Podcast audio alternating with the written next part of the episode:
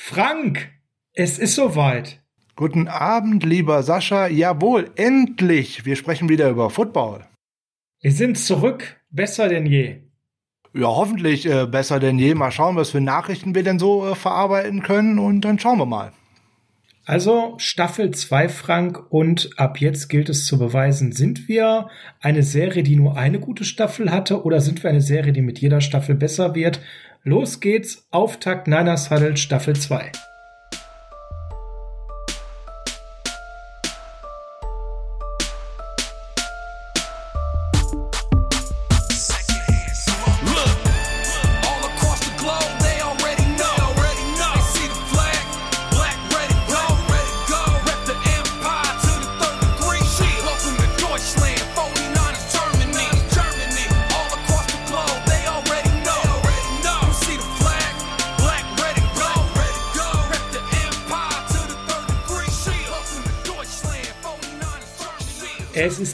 Dienstag, 16.02.2021 und Dienstags ist endlich wieder Niners Huddle Zeit. Herzlich willkommen zum Niners Huddle, dem Podcast der 49ers Germany, dem besten, schönsten und familienfreundlichsten Fanclub der San Francisco 49ers im deutschsprachigen Raum. Ich bin euer Sascha und an meiner Seite ist endlich wieder zurück von Injured Reserve der Frank. Ja, schönen guten Morgen, schönen guten Tag, schönen guten Abend. Schön, dass wir zwei endlich mal wieder an einem Montagabend hier zusammenkommen. Wir wollten ja schon wieder etwas eher aus der Pause zurückkommen. Da hat aber mein Mittelohr bzw. Mittelohrentzündungen nicht mitgemacht. Jetzt sind wir wieder da, deswegen Injured Reserve erledigt für die, die das noch nicht mitbekommen haben. Jetzt höre ich auch wieder was. Vorher hätte ich nur einfach plappern können, aber das hätte dem Sascha nicht so viel geholfen, weil das wäre ohne Punkt und Komma gewesen. Ja, oder ich hätte irgendwie so Tafeln hochhalten müssen in unserem Zoom. Nein, wir haben uns gedacht, äh, wir waren vorbereitet, Matthew Stafford akribisch zu besprechen und einen Tag bevor wir aufnehmen wollten, war der Wechsel zu einem anderen Verein durch und dann haben wir gesagt, okay, jetzt ist es nicht mehr ganz so heiß. Hm, dann warten wir vielleicht noch eine Woche und dann hat's den Frank leider erwischt. Wir wollen aber gar nicht euch zu sehr mit Injured Reserve quälen, nicht dass Erinnerungen an die letzte Saison nochmal wahr werden. Nein, ab heute heißt es Blick nach vorne, kein High Ankle Sprain und wie all dieses Gedöne mehr heißt, sondern auf in die neue Saison, Staffel 2 des Niners Huddle auf 70, nein, 69 neue, tolle, wunderbare, hervorragende Folgen mit Frank, mit Sascha und mit natürlich vielen anderen, vor allem Gästen, Unterstützern, Begleitern unseres Podcasts in den nächsten Wochen und Monaten. Wir wollen heute noch gar nicht so viel an Ausblick geben, aber wir möchten euch auf jeden Fall mal kurz auf die Reise der nächsten zwei, drei Wochen mitgehen. Heute heißt es Quarterback Karussell, weil ihr es euch gewünscht habt. Ich habe bei Facebook und auch mal bei Twitter Umfragen gestartet, auch bei Instagram und überall war das Thema Quarterback an eins. Also Frank, die Menge will es, ihr kriegt es, wir bedienen euch. Und nächste Woche würden wir mit euch über die Veränderung im Coaching-Staff quatschen und mal erklären, wer da so gegangen ist, wer da so gekommen ist, beziehungsweise befördert wurde, was die Leute so gemacht hatten und natürlich dann auch die Experteneinschätzung von unserem Frank. Was bedeutet das für unseren Coaching-Staff zum Thema Qualität? Gibt es vielleicht sogar Scheme-Änderungen, die man schon daraus ableiten kann? Und, und, und. Ich weiß, da hat der Frank bis in die letzte Haarspitze, die er besitzt, alles vorbereitet. Das dann nächste Woche. Dazu wird es einen Newsblock XXL geben, ähm, wo wir dann in auch mal ein bisschen was aufbereiten, was so an Verlängerungen oder ähnliches da war. Da warten wir noch die eine oder andere News ab. Bisher war da noch nicht so viel Spektakuläres. Wenn man das Trainer, ja, Geschachere könnte ich jetzt schon fast sagen, mal weglässt. Aber das ist das Thema für nächste Woche. Wir starten jetzt erstmal wieder im wöchentlichen Turnus und heute heißt es Quarterback Karussell Frank und ich würde gerne mit dir zum Einstieg ein schnelles kleines Spiel machen. Und zwar würde ich gerne einen Quarterback-Namen nennen und du sagst mir einfach, ob wir heute über diesen Quarterback im 49ers Quarterback-Karussell sprechen oder nicht. Okay? Du, meinetwegen. Ich bin vorbereitet. Ich bin gespannt, was da jetzt alles so für Namen aus der Hüfte geschossen kommen. Okay, dann fange ich mal mit Deshaun Watson an. Wir werden wohl nicht drum kommen, obwohl es keinen Sinn macht. Matthew Stafford. Können wir mal kurz drüber reden und warum die Rams sich dabei das Genick brechen? Ja, genau. Oh, da sind wir uns ja schon einig. Wie schön. Jimmy Garoppolo. Auch müssen wir natürlich drüber sprechen, keine Frage. Doug Prescott. Hey, über den habe ich vorher äh, nicht nachgedacht. Können wir äh, drüber sprechen? Äh, ist ein, wird auch nichts werden, aber okay. äh, Matt Ryan. Äh, habe ich nicht äh, drüber nachgedacht, brauchen wir auch nicht drüber sprechen, wird nichts werden, Punkt. Josh Rosen. Sollten wir unbedingt drüber sprechen, weil das ja wenigstens einer der Spieler ist, wo es mal einen Fakt gibt. Der ist ja mit einer Vertragsverlängerung auf dem Wege zurück zu uns. First Round Rookie Quarterback. Nein, das sollten wir mal bitte auf die Draft-Folgen verschieben und ähm, ist auch eine von Tag zu Tag unwahrscheinlich werdendere Variante, würde ich jetzt mal glatt so behaupten. Und als letztes Trommelwirbel Mr. X. Sprich, der, die Idee, die Ergänzung, auf die die ganze Welt da draußen noch nicht gekommen ist, der, der dann tatsächlich am Ende wird, Frank. Es ist ja total interessant, weil du hast den ein oder anderen Namen, mit dem ich definitiv gerechnet habe, außen vor gelassen. Ja, du darfst jetzt, du darfst jetzt genauso gut, äh, ich gebe den Ball an dich ab, auch die Namen dann mal nennen. Ich wollte jetzt gerade sagen, fallen die alle unter Mr. X, weil das wären dann schon äh, einige. Also ich hätte, ich hätte zwei Mr. X, aber bitte erzähl mal, vielleicht lüftest du sie jetzt direkt. Also es sind ja einige Quarterbacks sozusagen ähm, womöglich auf dem Markt oder auch eher nicht. Also die äh, Gerüchte gehen ja in äh, vielerlei Richtungen. Ähm, viel konnte man lesen in Richtung äh, Carson Wentz, nicht unbedingt in Richtung der 49ers, aber wenn so jemand auf dem Markt ist, weiß man nie, was passiert. Da könnten ja. wir vielleicht mal drüber sprechen, wenn du möchtest. Da würde ich sagen, bitte nicht. Also ja, wir sollten darüber sprechen, aber Du kennst damit schon mal du kennst damit schon mein Ergebnis. Lass es bitte nicht. Da sind wir uns in dem Ergebnis schon wieder gleich, aber auch die Frage taucht ja hier und da auf. Ja, abseits von Carson Wentz gibt's da natürlich auch einen, über den wir in unserem Quarterback Special auch schon mal gesprochen haben, nämlich äh, genau.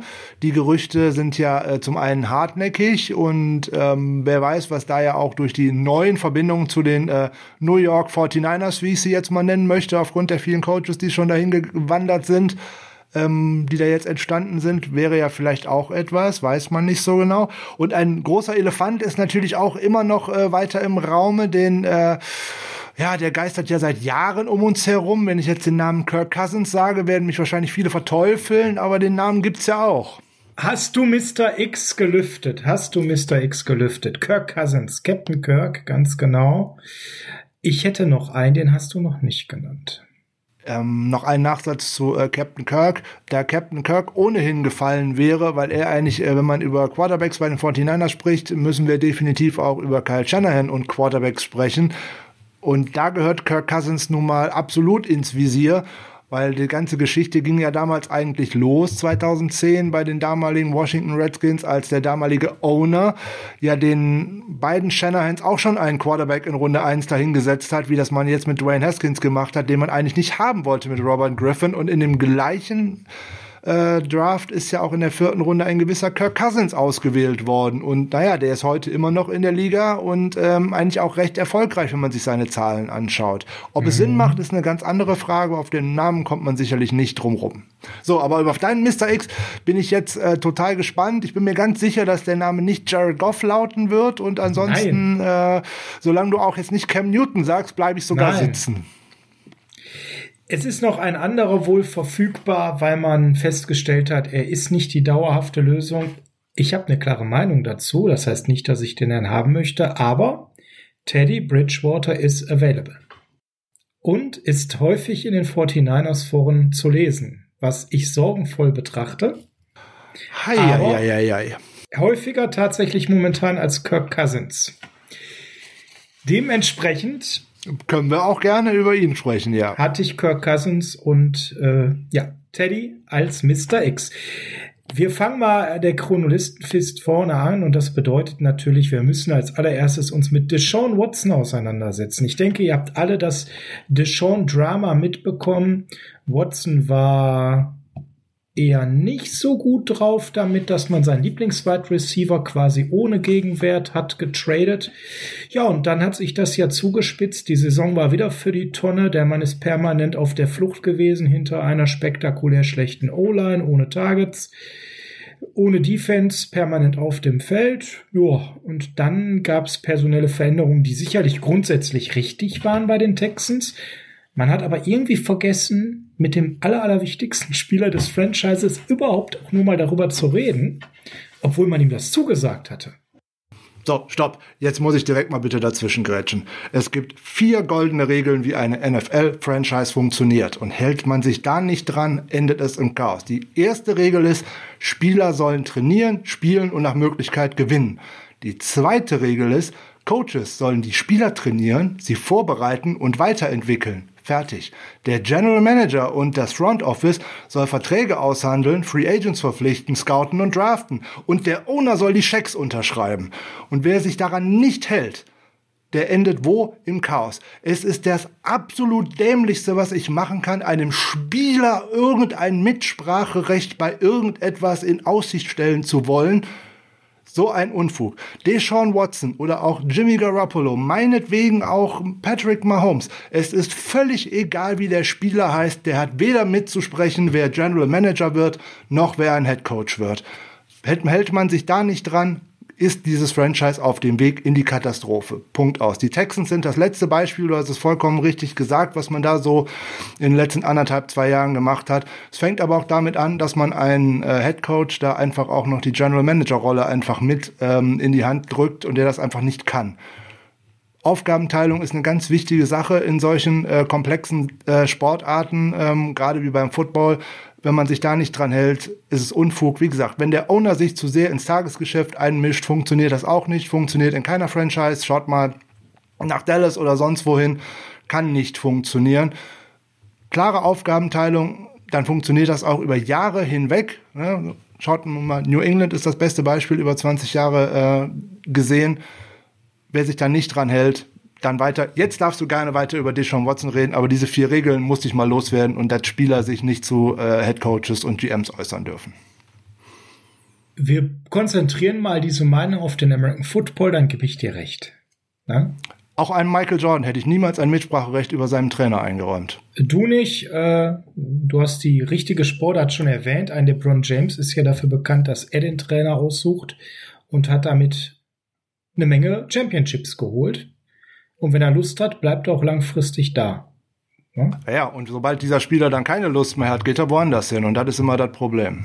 Ja, man muss aber dazu sagen, es ist ja auch nicht vergleichbar, weil im Basketball hast du sicherlich einen anderen Hebel als Extraklassenspieler als im American Football, so gut ein Patrick Mahomes ist, die Wirkung auf dem Feld ist nicht vergleichbar mit einem LeBron James auf dem Basketballfeld. Von daher, und ich glaube, dass du noch viel, viel mehr als Basketballer auch Coach als aktiver Spieler sein kannst, als als Footballer.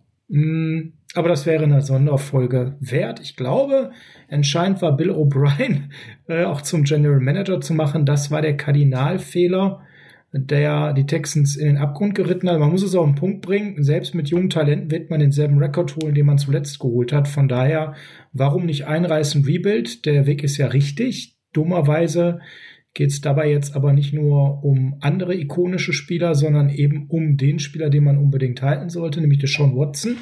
Frank, wir sollten das meines Erachtens nach von zwei Seiten betrachten. Seite 1 die Wahrscheinlichkeit, dass das klappen könnte, mal mit Blick auf den Cap. Das wäre schön, wenn du uns da mal kurz etwas in Szene setzt. Und dann würde ich gleich ganz gerne mal ein bisschen was zur sportlichen Qualität von Deshaun Watson sagen, weil ich glaube, da kann man auch zwei Blickwinkel drauf haben. Ähm, ja, das können wir äh, gerne so machen, finde ich sogar sehr gut, äh, diese Betrachtungsweise. Äh, Salary Cap ist äh, da ein schöner, schönes Stichwort. Sollte das dazu kommen, müsste man ja zum einen äh, entweder Jimmy Garoppolo cutten oder traden. Traden ist ja schwierig wegen der äh, No-Trade-Klausel, die er im Vertrag hat. Also da müsste er zu der ganzen Nummer zustimmen. Ansonsten, wenn man denn äh, Jimmy Garoppolo vor dem 1.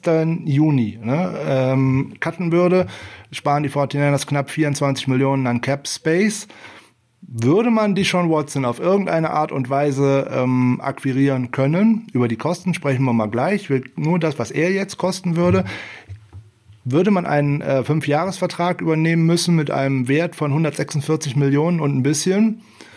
Ähm, der aber für das erste Jahr einen tollen Cap-Hit hätte, nämlich nur 10,5 Millionen. Anschließend äh, wird's teurer mit 35 äh, und danach das Jahr 37 Millionen. Die werden jeweils garantiert und danach ging's runter auf 32. Ähm, die Texans müssten da natürlich logischerweise zustimmen, weil die würden auch nochmal schlappe 22 Millionen an Dead Cap äh, in den Büchern haben für nächste Saison. Ähm, ja, allein das ist schon immer ein Handicap, gerade wenn man sich den Salary Cap äh, von allen Teams mal anschaut. Da sehen die Texans im Allgemeinen auch nicht gut aus. Also für die wäre das schon ein Riesenhandicap, keine Frage. Boah, ähm, die 49ers hätten natürlich den äh, rein monetären Gewinn von äh, rund 14 Millionen an Cap Space. Das äh, liest sich äh, grundsätzlich erstmal gut. Auf der anderen Seite das würde ja nicht nur äh, das Gehalt von äh, Garoppolo und ähm, Watson betreffen, sondern das, was man für abgeben muss. Man würde natürlich günstige Spieler aus der kommenden Draftklasse oder aus den kommenden Draftklassen, äh, also die hochwertigen Spieler eben nicht bekommen was einem andere Salary Cap Probleme ähm, beeinflussen würde. Wenn wir jetzt mit den zehn Picks, die die 49ers aktuell für den kommenden Draft haben, und man geht davon aus, dass sie an, ungefähr an den Stellen draften, wo die Picks denn sein werden, wird diese Draftklasse so roundabout pro Jahr 12 bis 13 Millionen Dollar kosten. Habe ich die jetzt nicht, die ersten zwei oder drei Picks daraus, ähm, habe ich ein Problem, weil die, dann muss ich mir gleichwertige Spiele über die Free Agency äh, holen, die um ein Vielfaches teurer sind.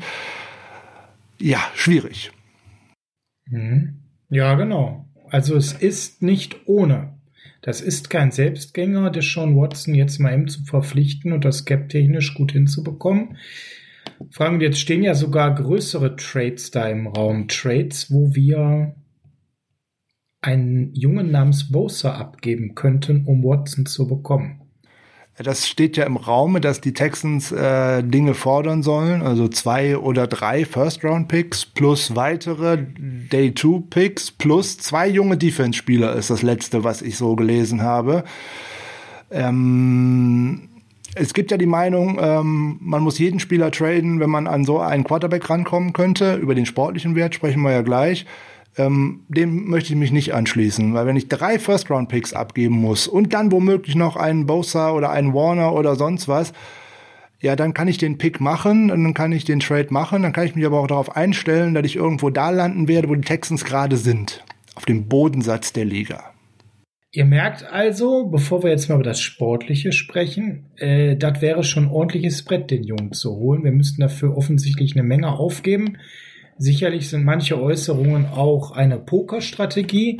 Schauen wir mal auf den sportlichen Value, Frank. Und ich sag mal, Quarterbacks kann man ja in verschiedenste Tiers einkategorisieren. Um, und Deshaun Watson ist weder im Top-Tier meiner Meinung nach noch in so einem Durchschnittstier. Das heißt, wir reden nicht über einen Spieler Top 10 bis 12. Wir reden aber auch nicht über einen Top 3 Quarterback, sondern irgendwo dazwischen liegt die Wahrheit je nachdem, wie man so gewisse Dinge berücksichtigt. Die erste Sache, die man berücksichtigen muss, sind natürlich seine sportlichen Umstände. Die O-Line war in den Jahren, die er hatte, häufig spektakulär schlecht. Da hat man mit Laramie Tunzel jetzt zum Beispiel auch einen tollen Spieler verpflichtet, um das zu stärken. Trotzdem musste Watson sehr, sehr oft eine kollabierende Pocket ähm, auch ähm, nutzen, musste viel laufen, musste viel scramblen was wiederum eine Stärke ist. Er ist ein sehr mobiler Quarterback, der aber trotz allem einen sehr guten Arm hat und recht akkurat enge Fenster trifft. Jetzt müsste man der Fairness halber sagen, die Statistiken sehen in ihm so jemanden, der so ungefähr Top 3 bis Top 5 ist, aber von den Spielern, die da so weit oben sind, hat er die schlechtesten sportlichen Umstände gehabt. Auch wenn man gerade nach dem Hopkins Trade auf das Wide Receiver Core schaut, der nicht vorhandene Receiving Tight End, das doch sehr labile Running Game, war das ja alles andere als ideal für einen Quarterback zu spielen. Wenn du jetzt ihn einkategorisieren möchtest vom sportlichen Wert, ist er ein Top 3 Quarterback? Ist er eher Top 5? Ist er sogar leicht dahinter? Wo würdest du ihn sehen in der Filde der Quarterbacks?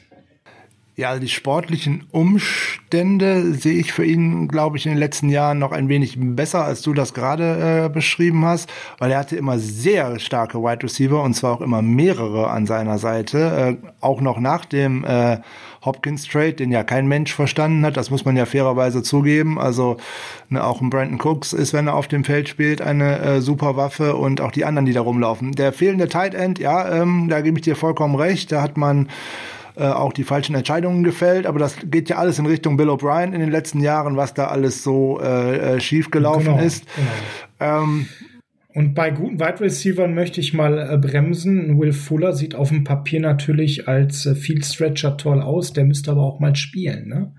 Ja, natürlich, das äh, kommt natürlich hinzu, aber da war ja auch das ein oder andere noch dabei. Da ist auch Talent nicht äh, weiterentwickelt worden, was im ersten Jahr gut aussah. Und dann Kiki Kiki äh, im zweiten ja. Jahr äh, dann nicht dabei war. So ein Randall Cobb hat noch eine sehr gute Saison gespielt, ähm, nachdem aus ja. Dallas jetzt raus war bei den Texans. Aber das geht ja gar nicht um, nur um diese Spieler, sondern ähm, der Support ist äh, ganz gut, äh, würde ich sagen. Die Sean Watson selber äh, sehe ich deutlich kritischer, nämlich aus dem einfachen Grunde heraus, dass er auch oftmals äh, versucht, auf Teufel komm raus Plays zu verlängern und äh, unbedingt ein Big Play zu machen, anstatt mal etwas ähm, ja, etwas sicheres zu machen. Ähm Punkt. Und das ist für mich, das ist für mich, da möchte ich sofort einhaken, der entscheidende Punkt.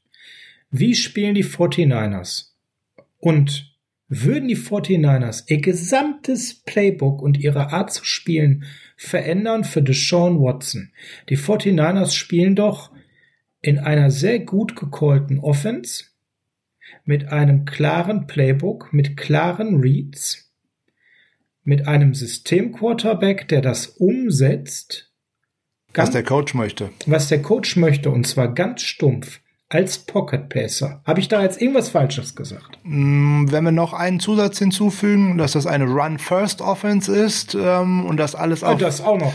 das darauf aufbaut, äh, ja. Ich glaube nicht, dass man das komplett umbaut, aber und, und was davon kann der Sean Watson elitär? Nichts. Run First bedeutet, der Quarterback hat gar nicht das Gewicht wie in einer Pass First Offense.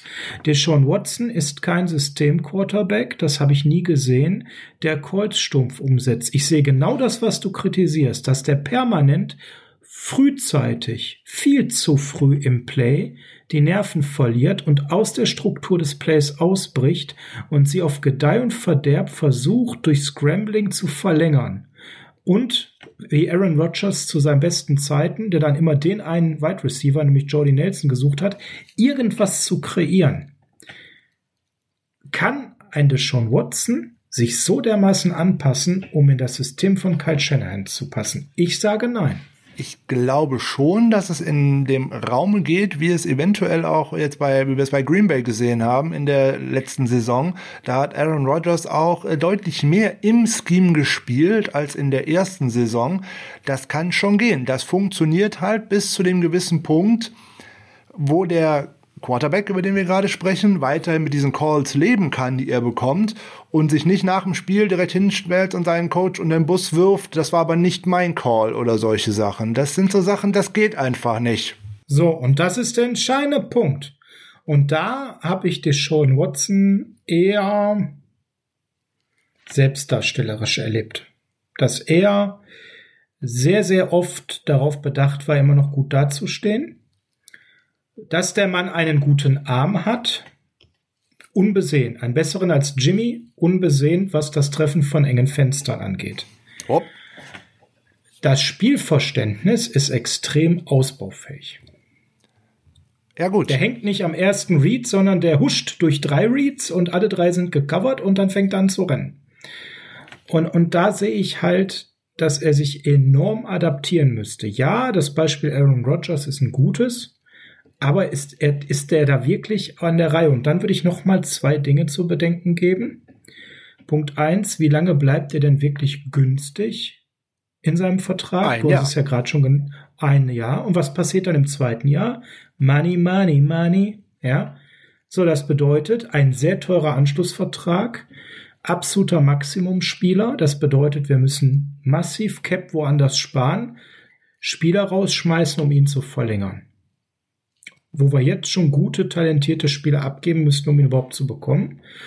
Und ich sage noch mal ein weiteres Wort, Krankenakte. Ach Mensch, das ist aber gemein. Ich wollte doch gerade mit dem Telefonbuch von New York ankommen. Okay.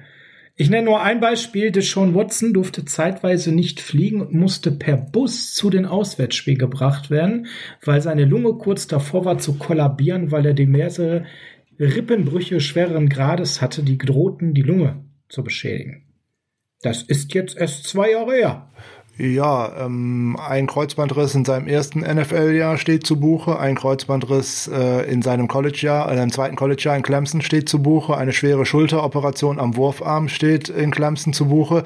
Und jetzt kommt eigentlich der Fakt, der mir besonders dabei am Herzen liegt. Das ist ein Quarterback, der freiwillig in Sex reinläuft. Der gute Deshaun Watson hat jetzt in vier in ja ein, ein, ein CJ mit besserem Arm hat in vier Spielzeiten und jetzt muss man sich eigentlich mal festhalten. Ich rede jetzt gar nicht von Pressures oder irgendwas, sondern nur von Sex, die er schon kassiert hat. 187 Sex kassiert in vier Spielzeiten. Also offensichtlich steht er auf Schmerzen. Ähm, das sind übrigens mehr als Tom Brady in 20 Jahren. So, und ich glaube, jetzt an der Stelle merkt ihr, wo gerade die Reise hingeht. Frank, wollen wir Deshaun Watson bei den 49ers? Also fürs Spektakel gesehen muss man natürlich sagen, in, wenn ich mir das Trikot mit der Nummer 4 mit Deshaun Watson an der Center bei den 49ers vorstelle, äh, gefällt mir das total gut. Äh, ich könnte mir eine tolle Offense vorstellen, eine sehr spektakuläre Offense. Ähm, und dann kommt mein Hirn dazu. Das war jetzt mein Herz, was gesprochen hat. Mein Hirn sagt mir, dass zum einen bei einem Spieler, der so sehr auch auf seine Mobilität aufbaut, dass das schwer wird über viele Jahre, dann, dass er sehr teuer wird. Und wenn ich dann denke, ich muss viele Picks abgeben, ich muss vielleicht den einen oder anderen Spieler jetzt noch abgeben, dann denkt mein Hirn weiter und denkt, ähm, ja, da steht eine Fred Warner Verlängerung an, da steht demnächst auch schon eine Debo Samuel Verlängerung an, da steht eine Nick Bosa Verlängerung an. Das ist alles nicht mehr so weit. Das sind alles nur noch ein, zwei Jahre, bis das alles passiert. Ähm, wenn ich dann einen Cap-Hit habe beim Quarterback, der dann vielleicht schon wieder unzufrieden ist mit 35 Millionen, dann wird's echt eng. Und ähm, wie gesagt, was man dafür alles aufgeben müsste, ne, wenn ich von drei First-Round-Picks plus weiteren ausgehe, ja, ähm, nein, ich würde es nicht machen wollen, ähm, weil mir da einfach zu viel vom Team verloren geht. Ich sehe uns dann nämlich auf dem direkten Wege, wie das jetzt bei den Houston Texans gelaufen ist dass du dann noch einen guten Spieler, richtig guten Spieler, einen Top-Spieler wie Watson auf der offensiven Seite hast ähm, und dann vielleicht noch einen richtig guten auf der defensiven Seite und alles andere ist dann Beiwerk und genau das funktioniert dann nämlich nicht, weil es was nützt mir ein Quarterback, der fast 5000 Yards wirft, wenn ich nur vier Spiele gewinne? Gar nichts. Und damit lass uns diese Akte beenden. Wir wollen ihn nicht und wir kommen zu dem, der es hätte sein können, der aber zu den LA Rams gegangen ist. Matthew Stafford. Vorneweg ein Quarterback, den ich sehr mag, den ich von seiner Spielart mag, der mir menschlich sympathisch ist, Frank, der hat sich jetzt, und da waren wir wohl dran und haben wohl wirklich auch intensiv eruiert, ob es möglich wäre, der hat sich für die Rams entschieden. Frank, jetzt wollen wir natürlich zwei Sachen beleuchten warum ist das irgendwo vielleicht doch auch ein Stück weit schade, dass es mit ihm bei uns nicht geklappt hat? Und warum haben sich die Rams damit das Grab geschaufelt? Womit möchtest du zuerst anfangen?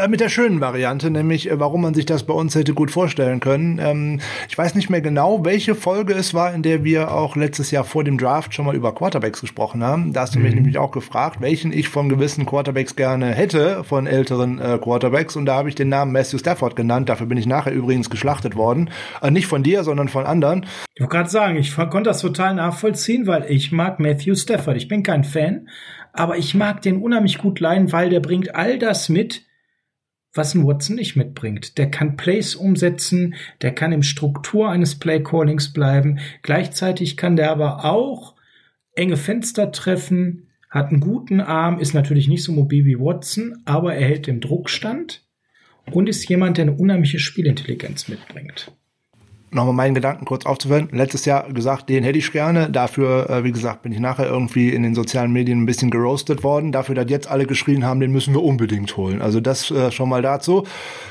Zweites ist, ich mag den auch sehr gerne. Ähm, er ist ein Kämpfer. Ähm, aber im Moment wird er mir auch ein wenig zu heroisch gesehen, weil gucke ich da auf blanke Stats, sehe ich einen Quarterback, der in seiner Karriere bis jetzt noch fast nichts gewonnen hat. Ne? Vier Winning Seasons ist nicht so dolle mit so einem guten Quarterback. Da haben die hm. Detroit Lions auch nicht gut rumgearbeitet, obwohl er auch immer gute Spieler um sich herum gehabt hat. Ne? Calvin Megatron Johnson zum Beispiel. Oder auch jetzt das Wide Receiver hier, Kenny Golladay und Co., die da in letzter Keine äh, Frage, keine Frage. Die Statistiken sahen ja auch gut aus. Sah soweit alles gut aus. Das über das Konstrukt Detroit Lions und so wollen wir besser äh, nicht sprechen. Warum die das gemacht haben, können wir vielleicht noch einmal kurz beleuchten, ist, Matthew Stafford hat einen anderen Weg gewählt als äh, Deshaun Watson, der über seinen Agent und was weiß ich nicht großartig rumposaunen hat lassen, dass er keinen Bock mehr hat auf die Houston Texans, obwohl er da ja vor nicht langer Zeit erst einen Vertrag unterschrieben hat über viele, viele Jahre. Matthew Stafford hat ganz anders gemacht. Matthew Stafford ist wohin gegangen? Zum Owner und hat gesagt, hört mal Leute, ich schwöre, ich bin hier 33 jetzt, nee, ähm, das geht, sieht hier nach einem Neuaufbau aus, auch nach einem langwierigen Neuaufbau, weil der neue Coach hat einen Sechsjahresvertrag bekommen, da weiß man also schon, wohin die Reise geht. Ähm, da bin ich wahrscheinlich nicht der Richtige für. In sechs Jahren bin ich 39. Ich würde vielleicht gerne noch meinen Titel um dieser Liga spielen. Ich habe jetzt hier in den letzten knapp zehn Jahren alles gegeben. Ich habe mit einer punktierten Lunge hier gespielt und weiß der Teufel auch irgendwas. Ich sage, wenn es denn vielleicht irgendwo für uns beide ausgeht, tradet mich doch vielleicht. Ist vielleicht die deutlich günstigere und schönere Variante, die ich finde, so nebenbei. Und ähm, ja, den und definitiv menschlich wertvoller. Mensch, menschlich deutlich wertvoller, denn auf den kann ich mich verlassen. Der hat sich vorher jahrelang mit dieser Franchise identifiziert und er will jetzt tatsächlich auf seine alten Jahre, keine Ahnung, wie viele er noch hat, zwei, drei, vier, fünf, weiß man nicht so genau. Mmh, ne? Da kommen wir, wir, gleich ja zum ersten Haken. Äh, schauen wir mal, ähm, da hat er in den letzten zwei Jahren auch mit der Gesundheit nicht mehr so ganz so dolle hingehauen, weil der hat in seiner Karriere auch schon viele Hits hingenommen. Ähm, aber der möchte ja. halt noch mal äh, zu einem Team, wo man mit in die Playoffs kommen wird, wahrscheinlich oder könnte und vielleicht mal um Super Bowl spielen könnte, kann man alles verstehen und von daher die Variante, wie er es gemacht hat, finde ich äh, deutlich angenehmer. Und warum die Lions das gemacht haben, ist ganz klar. Äh, sie bekommen äh, zwei First Round Picks, die haben genug Cap Space, um erstmal auch den Goff-Vertrag mitschlucken zu können. Und außerdem Wer ist der neue General Manager geworden bei den Detroit Lions? Ah, das ist der Mann, der Jared Goff als Scout evaluiert und im Endeffekt mit zu den Rams geholt hat. Also von daher, da gibt's eine Connection. Das sind ja so Sachen, das muss man alles auch mal äh, sehen und wissen, wie sowas zustande kommt. So, jetzt waren einige Teams tatsächlich in der Konversation mit den Lions. Ja. Die, Red, die Redskins waren zum Schluss mit dabei, sollen äh, auch einen First-Round-Pick geboten haben. Ähm, die 49ers sollen maxi haben kein offizielles Angebot abgegeben, ist von mehreren Seiten bestätigt worden. Man war aber wohl auch nicht bereit, mehr als einen Second Round Pick dieses Jahr und einen zweiten Second Round Pick im Jahr davor, äh, Jahr danach mal abzugeben. Ja, davor wäre gut. Ja, da. äh, davor wäre super gewesen, aber Entschuldigung, ich meinte natürlich 2021 und äh, 2022. Und das wäre eine Kompensation gewesen, die hätte ich mir durchaus vorstellen können und das hätte auch klappen können. Die Rams gehen jetzt gerade mal wieder was all, all in. in. Und die sind da dann wirklich, ähm, das ist ja wirklich, äh, hei, hei, hei. also da. Ja, hei, hei, hei. Da, da, da trifft's, Frank. Und, äh, einen kurzen, kurzen Ausflug ah. äh, in meine Gedanken zu den äh, Los Angeles Rams und was die da in den letzten Monaten und Jahren gemacht haben. Vor nicht allzu langer Zeit, nämlich vor knapp elf Monaten, war Jared Goff der beste Mensch der Welt und er hat einen riesen Vertrag bekommen und ein Jahr später zählt das nichts mehr. Ähm, Brandon Cooks war mit der beste Mensch der Welt, er hat einen riesen Trag, äh, Betrag bekommen und Vertrag bekommen und musste ein Jahr später äh, wieder gehen. Die Rams sind so eine ähm, Cap Space Verbrennungsanlage in den letzten Jahren. Achso, ich dachte, jetzt kommt Kackhaufen, aber okay. Nee, so, so schlimm würde ich es nicht sagen. Ähm, dass ich eigentlich als, wenn ich da der Owner wäre, na gut, der Mann schwimmt in Geld, einer der reichsten Menschen in den USA und ich meine, es ist der dritte oder viertgrößte Landbesitzer in den USA, dem kann das alles egal sein, was da gemacht wird. Aber wenn ich andauernd meinen wichtigsten Spielern große Verträge gebe, na jetzt Goff, Gurley, Cooks, nur mal um einige zu nennen, und die sind alle dann kurz nachdem ich dieses horrende Geld bezahlt habe mit Signing-Bonus und weiß der Teufel alles, nicht mehr auf meinem Roster, sondern werden mit Schimpf um Schande vom Hof gejagt. Also da würde ich, da würde ich mich jetzt mal fragen, ob mein General Manager Les Snead da alles richtig macht und äh, ob sich auch mein Coach nach der Playoff-Niederlage so richtig verhalten hat und meinen Quarterback da so vor den Bus geworfen hat, weil am Quarterback hat es da nicht unbedingt gelegen, dass man da ausgeschieden ist. Aber das ist eine andere Nummer. Mir geht es ja hauptsächlich jetzt mal um das, was das monetär den Rams kostet.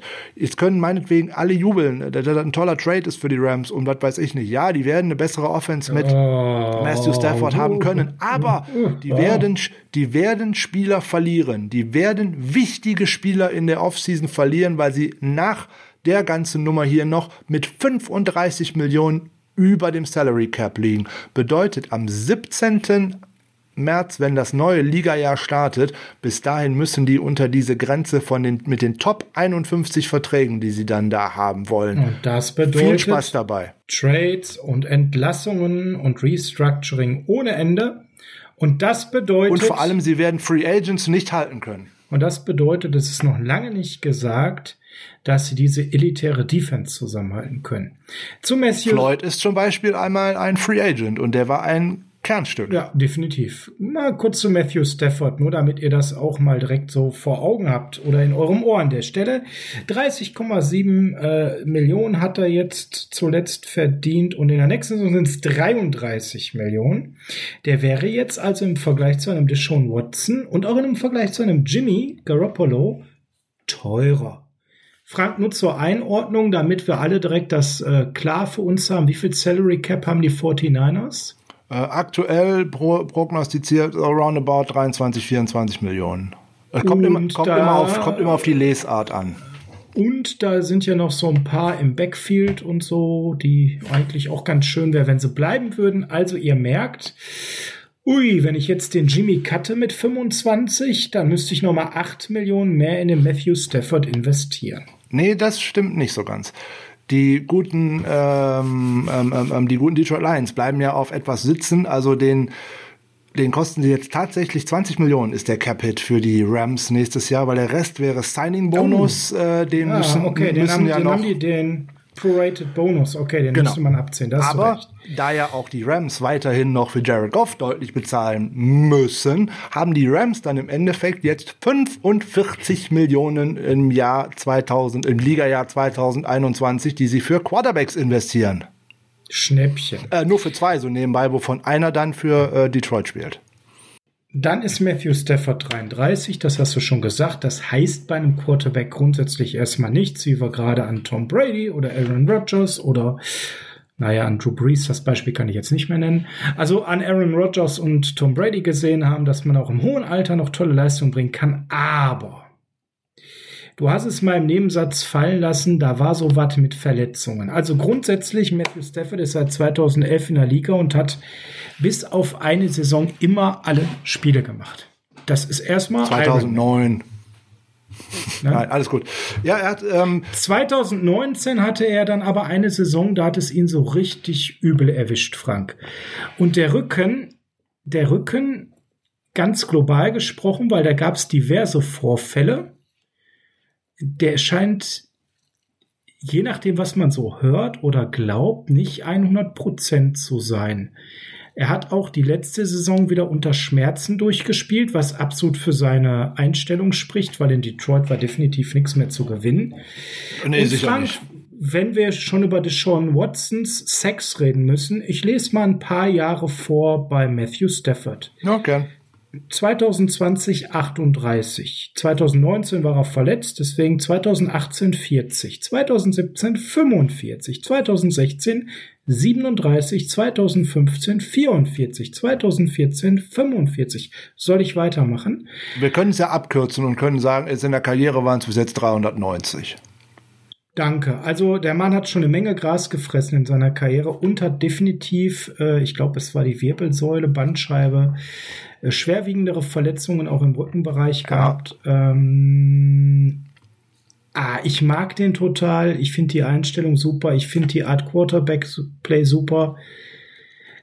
Er ist aber auch kein Top 3 oder kein Top 5 Quarterback. Von daher muss man ganz klar sagen, du würdest hier einen bekommen, der sicherlich etwas mitbringt, was Jimmy nicht hat.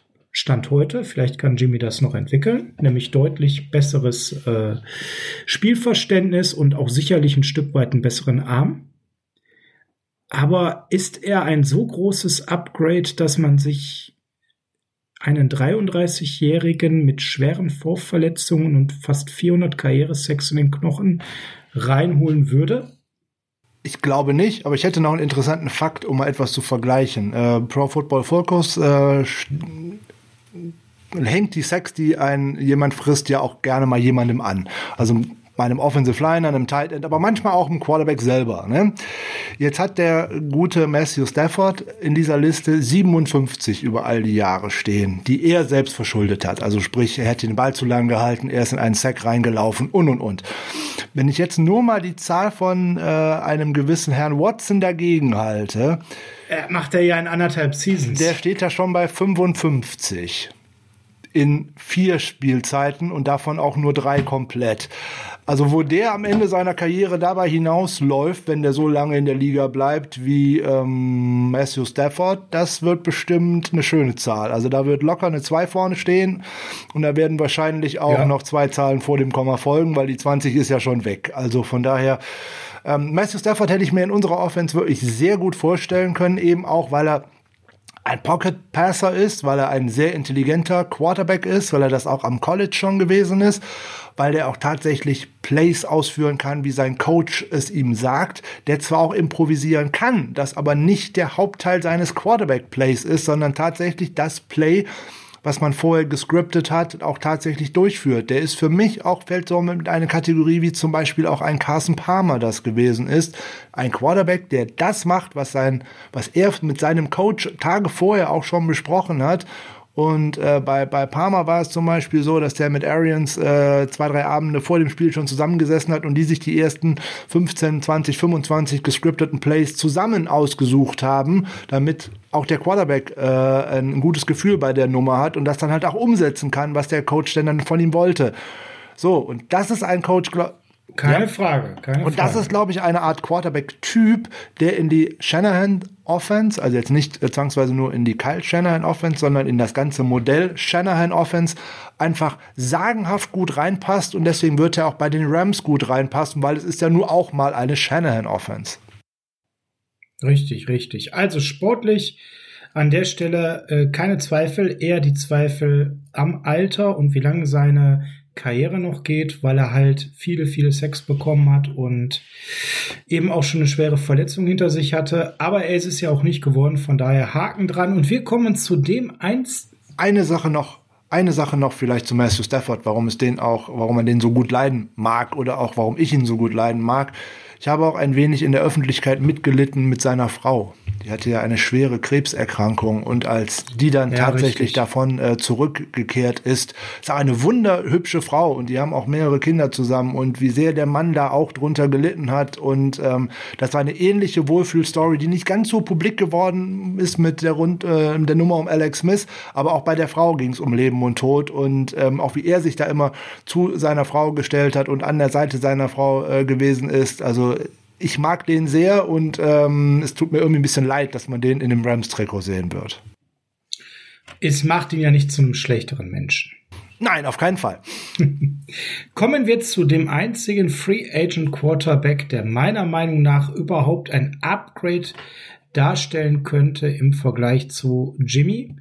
Äh, warum das Ganze? Relativ einfach, weil der zweitbeste Free Agent Quarterback ist wahlweise entweder Jacoby Brissett Ryan Fitzpatrick oder Mitchell Trubisky. Äh, und da bin ich mir ziemlich sicher mit, weil dahinter kommen Tyrod Taylor, AJ McCarron, Andy Dalton, Colt McCoy und Matt Barkley.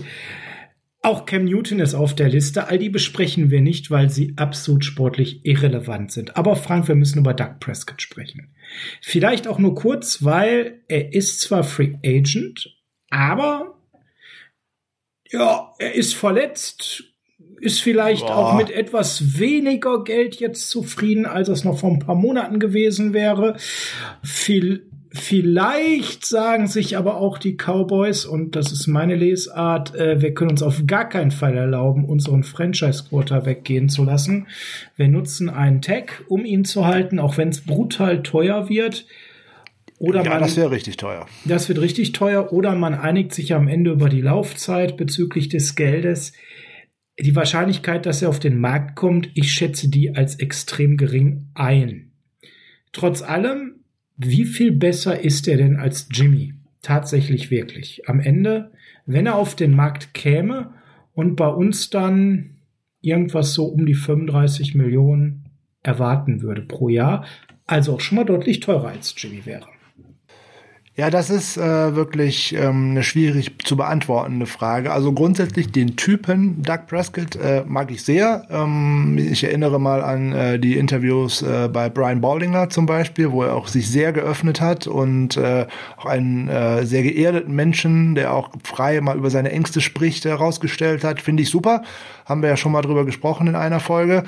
Da er auch in Dallas aus mir nicht so ganz verständlichen Gründen äh, nicht unumstritten äh, gewesen ist, ähm, die haben ein ähnliches Problem wie wir. Da wird jeder Quarterback erstmal hier an äh, Troy Aikman und auch anderen Vorgängern gemessen, wie jeder Quarterback ah. bei den 49ers immer direkt an äh, Joe Montana und Steve Young gemessen wird. Aber, aber das Wenn kann ich ja schon nicht verstehen. Äh? Wir messen in unsere Quarterbacks an Joe Montana, dem besten Quarterback aller Zeiten, und sie messen ihn an Troy Aikman, einem leicht überdurchschnittlichen Quarterback. Also da geht ja. Der drei Super Bowls gewonnen hat. Ja, das, das, darf man immer alles nicht vergessen. Ja, der hatte ja gute Spieler. Ne? Ja, hatte Joe Montana auch. Gut, aber das ist eine ganz, an, ganz andere Diskussion. Ähm, du wolltest ja was zu äh, Dak Prescott hören. Ja, also Zahlen von ihm sind äh, beeindruckend. Ähm, er bringt etwas, er würde etwas mitbringen, was auch der Knöchelbruch, der äh, wohl gut verheilt ist, was man so äh, lesen konnte, mhm, dass der genau. auch dass der auch vollkommen im Zeitfenster ist und sogar bei der Reha ähm, voraus ist zu dem, was äh, geplant worden, äh, geplant war. Es ist ein Knöchelbruch auch nicht so was Schlimmes äh, wie jetzt ein Kreuzbandriss oder ein Achillessehnenriss. Also das ist, verheilt ja eigentlich immer ganz gut. Er ist äh, auf jeden Fall brecht er etwas mit, äh, nämlich etwas Mobilität, der auch tatsächlich mal selber mit dem Ball laufen kann. Ob das gut in eine Shannon Offense passt, bin ich mir nicht so sicher. Würde schon mhm. klappen. Aber der Deep Ball, den bringt er ja auch mit. Im Gegensatz Den zu Jimmy. bringt er auch mit, äh, nicht so genau, wie viele immer denken. Die sind äh, ja. Aber er hat äh, weniger sie, Streuung sie als tief. Jimmy. Ne? Also sie sind tief und sie kommen zumindest in die Nähe eines Wide Receivers. Äh, das äh, kommt jetzt immer darauf an, wie man das liest. Ne? Wenn man bei Garoppolo die Saison 2020 liest, äh, dann gebe ich dir vollkommen recht. Lese ich die Saison 2090, war er der effizienteste Deep Passer der Liga. Hatten die 49ers nicht häufig gemacht mit nur 57 tiefen Pässen, gebe ich gerne zu. Eben, eben. Aber nach EPA und dergleichen und DVOA war er damit tatsächlich der effizienteste. Jetzt kommt immer darauf an, was auch so ein Coach alles callt. Ne? Das wissen wir ja immer. Ne, kommt ja immer darauf an, was du brauchst. Wir brauchen ja auch gar keinen Deep Pacer äh, in der Frequenz. Also es ist ja auch so diese, dieses Verlangen danach, Jimmy muss, muss mehr tief werfen. Ja, das wäre schön, wenn er das häufiger macht. Aber es ist ja bei Shanahan gar nicht so in der Frequenz vorgesehen wie bei manch anderen Teams.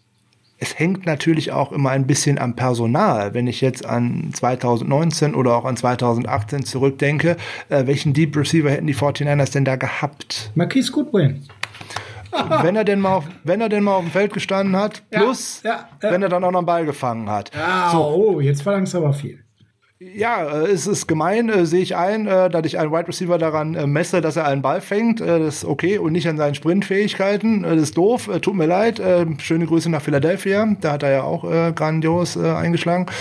schauen wir mal, ähm, wie das da so weiter wird. Olympische Spiele finden ja dieses Jahr wahrscheinlich auch nicht statt, also wird er da vielleicht ähm, auch nicht hingehen. gucken wir. Dak Prescott. Ja, würde äh, vielleicht hier und da Sinn machen. Der im Trikot mit der Nummer 4 sehr sicherlich äh, recht spannend aus, äh, bringt äh, viele gute Dinge mit, ist für mich auch ein Leader, weil der geht auch dahin, wo mhm, es weh tut. Wenn du dem, wenn du dem sagst, lauf den Ball an der 1-Yard-Linie rein, äh, dann macht er das. Oder vielleicht auch mal von der 15, von der 20-Yard-Linie mit dem Outside-Run. Keine Frage. Was Doug Prescott aber auf jeden Fall braucht, ohne Wenn und Aber, ist eine Top O-Line ohne diese O-Line, wenn sie auseinanderfällt, wie man das am Anfang der letzten Saison gesehen hat, wird das echt schwierig. In den Jahren davor sehr gute Zahlen, auch sehr schnell den Ball losgeworden. Aber letztes Jahr, wo die äh, sonst Top-O-Line wirklich sehr gebröckelt hat und davon eigentlich nicht äh, kein Vergleich mehr zu der O-Line von den Jahren vorher war. Da sah das bis zu seiner Verletzung auch nicht gut aus, obwohl da auch mega Zahlen rausgekommen sind. Ja, aber das war im Endeffekt gezwungen. Top-Waffen hatte, das darfst du ja auch nicht vergessen. Also bessere drei Wide Receiver als die drei, die die da zum Anfang vom äh, Jahr auf dem Feld hatten, wird schwer in der Liga zu finden, die gleichzeitig auf dem Feld zu haben. Das und dazu dann auch noch mit hast du noch mit Ezekiel Elliott und auch mit Tony Pollard auch noch zwei gute Waffen aus dem Backfield. Das Einzige, was denen eigentlich gefehlt hat, ist ein guter Tight End so nebenbei. Aber sind ja die Dallas Cowboys hausgemachten Probleme. Der würde bei uns sicherlich äh, ganz gut reinpassen. Cap-technisch auf gar keinen Fall. Das kann man schlichtweg und ergreifend sagen. Er wäre definitiv äh, teurer als Jimmy, da kann man sich ja von ausgehen. Äh, wenn die Cowboys ihn jetzt mit einem Tag halten werden, es wäre ja der zweite, mhm. würde es für sie auch extrem teuer. Ähm, weil das wäre nämlich äh, 120 Prozent vom letzten Vertrag und der letzte Vertrag war ja schon ähm, der Durchschnittswert von den Top 5 auf dieser Position. Also da wird es deutlich über 30 Millionen gehen. Und, ja gut, ähm, aber ich sag mal, ähm, Jerry Jones hat die Kohle und die Frage ist, ähm, will er wirklich diesen, will er wirklich den, Aber nicht den Salary Cap. Ja, aber will er wirklich den Gesichtsverlust auf sich nehmen, seinen Franchise Quarterback äh, ersatzlos zu verlieren? Definitiv nicht. Also die Wahrscheinlichkeit, dass der auf den Markt geht, geht, ist wie gesagt sehr gering. Und ich sehe in Doug Prescott, obwohl ich ihn mag, nicht das signifikante sportliche Upgrade. Wie gesagt, er würde äh, zwei Dinge mitbringen, die wir sonst nicht so sehen, nämlich den äh, Deep Ball, die Frage, ob man mit ihm auch häufiger callen würde oder nicht. Ich glaube eher nicht. Und eben die etwas größere Mobilität. Aber wie gesagt, der braucht auch eine deutlich, deutlich bessere Pass Protection, als die 49ers in der letzten Saison äh, zur Verfügung gestellt haben. Und da müssen wir auch nochmal wieder sehen, die, in dem Jahr davor, 2019, wo Garoppolo alle Spiele gemacht hat, war die äh, 49ers Offensive Line bei allen Stats und dergleichen auf Rang 7, weil das ein guter Quarterback mit einem guten äh, Näschen für Pressure vieles rausholen kann. Ich glaube, das kann Dak Prescott nicht. Da müssten die 49ers noch viel Geld in der Hand nehmen und nicht nur Trent Williams halten, sondern höchstwahrscheinlich auch noch woanders tief in, der, äh, in die Tasche greifen, die ohnehin nicht so tief ist, um noch weiteres für die O-Line zu machen. Also da kommt ein Paket Haken zusammen, dran. was man einfach nicht bezahlen kann. Ihr merkt, wir haben noch nicht die Lösung, ja? Und Frank, ich sag mal, von meiner Seite aus können wir bei den nächsten jetzt auch ein bisschen schneller werden, weil ich glaube, dass wir uns das beide nicht wünschen. Carsten Wentz. ja, ich habe ihn ja, ich habe ihn ja vorhin ins Spiel gebracht. Ähm, da ist ja die Frage, ähm, wenn ich den Carsten Wentz bekomme aus seinem ersten Jahr der NFL würde ich sagen, ja prima. Bekomme ich den Carsten Wentz äh, aus seinem letzten Jahr in der NFL, würde ich sagen, um Gottes Willen auf gar keinen Fall. Ich glaube, die Wahrheit liegt ja so ein bisschen in der Mitte. Wenn man auf die Umstände ja. in seinem ersten Jahr ja. schaut, dann waren die schon sehr, sehr gut. Ja? So sieht's aus. Erste und zweite Jahr waren die Umstände für ihn wirklich, wirklich gut äh, gute Offensive Line, noch gute Receiver dabei und ähm, sehr guten Coaching-Staff, was man bei ihm auch nicht vergessen darf. Bei ihm ging es sozusagen bergab äh, nach äh, dem Super Bowl-Gewinn äh, mit Nick Foles, weil dann verließen so einige Coaches auch äh, die Eagles und ähm, genau. Daran könnte es hier auch schon, hier und da auch schon ähm, gelegen haben. Man sieht ja, wie da auch bei denen die Coaching-Suche, die neue Headcoach-Suche vonstatten gegangen ist. Da werden viele Kandidaten einfach abgewunken haben, weil da bestimmt vom Owner, äh, die äh, Eagles haben da ja so ein merkwürdiges, äh, naja, wie nenne ich das jetzt mal, Arrangement, dass da sowohl der äh, Owner, der Herr Lowry, plus äh, der GM, ähm, dass die dann gerne zusammensitzen mit dem Coach und dem auch mal zu sagen, was sie denn dann machen wollen. Ich, de ich denke zum Beispiel, dass Doug Peterson den Quarterback-Wechsel wahrscheinlich viel eher durchgeführt hätte, wenn er den äh, gedurft hätte. So, und damit sind wir wieder bei den vier Regeln, über die wir vorhin mal kurz gesprochen haben. Das funktioniert meistens nicht. So, und jetzt müssen wir auch da wieder äh, bitte eine Zahl nennen. 34,6 Millionen. Dieser Mann wäre deutlich teurer als Jimmy. Jein. Und jetzt sehe ich ja nicht, habe ich gerade gesagt, selbst wenn die weit in der Mitte zwischen ersten und letzten Jahr liegt, dass er eine deutliche sportliche Verstärkung wäre. Von daher, ich wäre jetzt schon dabei zu sagen, bitte auf gar keinen Fall, weil was habe ich von Carson Wentz in der letzten Saison gesehen? Überhaupt gar kein Gefühl mehr für Druck eine massive Streuung bei Bällen und zwar, wir reden nicht von Deep Balls. Der Mann hat Receiver, die sechs, sieben Meter entfernt waren, verfehlt. Das ist nun mal Fakt. Und zwar nicht nur um Zentimeter, sondern der hat ihn die Dinger komplett in den Rücken geworfen. Also ich weiß nicht, wie viele Eagles-Spiele ihr gesehen habt mit Carson Wentz. Es war einfach grausam. Und äh, den jungen Mann, den die da verpflichtet haben, das ist sicherlich jemand, der gewisse Skills mitbringt, gerade auch im, in der Laufdimension. Aber im Passing Game darf der kein Upgrade zu Carson Wentz eigentlich darstellen und das hat er dann aber tatsächlich ein Stück weit getan. Also ich weiß nicht, was da passiert ist bei Carson Wentz, der war ja auch sehr verletzt zwischenzeitlich Frank. Kreuzbandriss, ähm, ja. Ob da, ob da äh, der Kreuzbandriss so reinspielt oder wirklich das Erlebnis äh, prägend war, auf der Bank verletzt mit ansehen zu müssen, wie ein anderer Quarterback den Super Bowl gewinnt. Ja gut, es war im Jahr darauf war es ja im Endeffekt auch so, dass die Eagles aus den Playoffs ausgeschieden sind gegen die Seahawks, weil er auch nicht weiterspielen konnte, weil ihn ein gewisser Jadavian Clowney von hinten in den Boden gerammt hat. Mhm. Also er ist viel verletzt, er bringt es in den entscheidenden Momenten nicht, er hat diese Super Bowl-Hypothek und er ist nicht günstig. Gibt es irgendwas, was für ihn spricht? Also zum günstig würde ich äh, gern was sagen, weil wenn die Eagles ihn jetzt tatsächlich vor dem 19. März, also dem Beginn des neuen Ligajahres, äh, traden, fallen da fast 34 Millionen äh, Dead Cap an. Das wäre übrigens ein neuer Ligarekord. Ähm, das wäre natürlich schon eine Riesenhypothek. Da ist die Frage, ja, machen die das? Das machen die nicht. Glaube ich eher nicht. Deswegen habe ich das mal außen vorgelassen. Das ist unrealistisch. Egal, was du dann dafür bezahlst, also mehr als einen Zweitrunden-Pick dürfte man für Wentz definitiv nicht ausgeben. Die Eagles fordern einen, äh, was ich gelesen habe, einen First-Round-Pick und mehr. ähm, das sind ja man musste, äh, man müsste äh, einen Horrorvertrag für die nächsten vier Jahre übernehmen, nämlich 100 über über 100 Millionen, wovon auch noch sehr sehr viel von garantiert ist. Also wuh, der würde äh, in der Saison nach Abzug von dem, was die äh, netten Freunde aus Philadelphia noch bezahlen müssten, für die 49ers 25,4 Millionen kosten. Also wäre das im Endeffekt ein Nullsummenspiel zu Garoppolo. Ja. Im Endeffekt, wir würden sogar noch was drauflegen, weil ja, wir wir entlassen ihn für 25,2, wir sparen aber nur 24, sowieso. Also, und das ist der Punkt an der Geschichte. Ich glaube auch nicht, dass man ein äh, Upgrade mit Carson Wentz machen würde. Da müsste man andere Coaches für haben. Nämlich da müsste man die Coaches haben, die ihn im Endeffekt auch äh, gut gemacht haben. Und das ist das Problem. Den könnte ich mir wirklich gut vorstellen in Indianapolis. Aus dem einfachen Grunde, da ist der Offensive Coordinator, der ihn mal groß gemacht hat, äh, zufälligerweise Head Coach und äh, der Quarterbacks Coach, den äh, er damals hatte, der ist da jetzt äh, Offensive Coordinator. Also von daher, das könnte ich mir eher vorstellen unter Frank Reich, ähm, weil die. Da sagt die Glaskugel also schon klar, wo er hingeht und da sind wir uns dann tatsächlich sogar einig. Haken dran, wir wollen ihn nicht und lass uns mal über den sprechen und da müssen wir gar nicht so ausführlich drüber sprechen, weil das haben wir ja schon getan der wahrscheinlicher geworden ist, weil wir eine neuerdings besondere Connections zu den Jets haben. Sam Darnold. Es gibt eine Folge auf Patreon, die wir euch da wärmstens ans Herz legen können, wo Frank und ich schon mal über ein paar Quarterback-Optionen quergedacht haben. Und da war Sam Darnold dabei und den haben wir nicht so schlecht gesehen, Frank.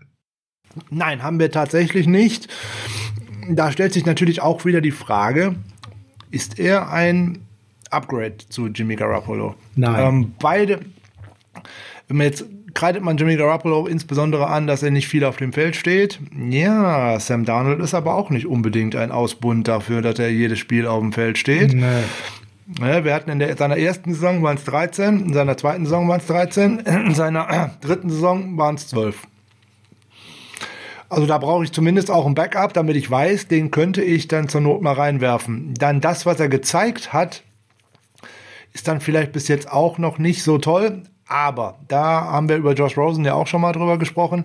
Ich glaube, es wird einem schwer fallen, als in den letzten drei Jahren einen Quarterback zu finden, der tatsächlich einen noch schlechteren Supporting Cast hatte als Sam Darnold. Und da meine ich vor allem Receiver, da meine ich auch Running Backs und da meine ich insbesondere O-Line. Also eigentlich alles, alles. um ihn herum. Ja. Und dann hat er jetzt auch noch zwei Jahre Adam Gase als Head Coach gehabt. Also wäre der ganze ähm, Kram drumherum nicht schon schlimm genug gewesen, wurde er nicht mal gecoacht.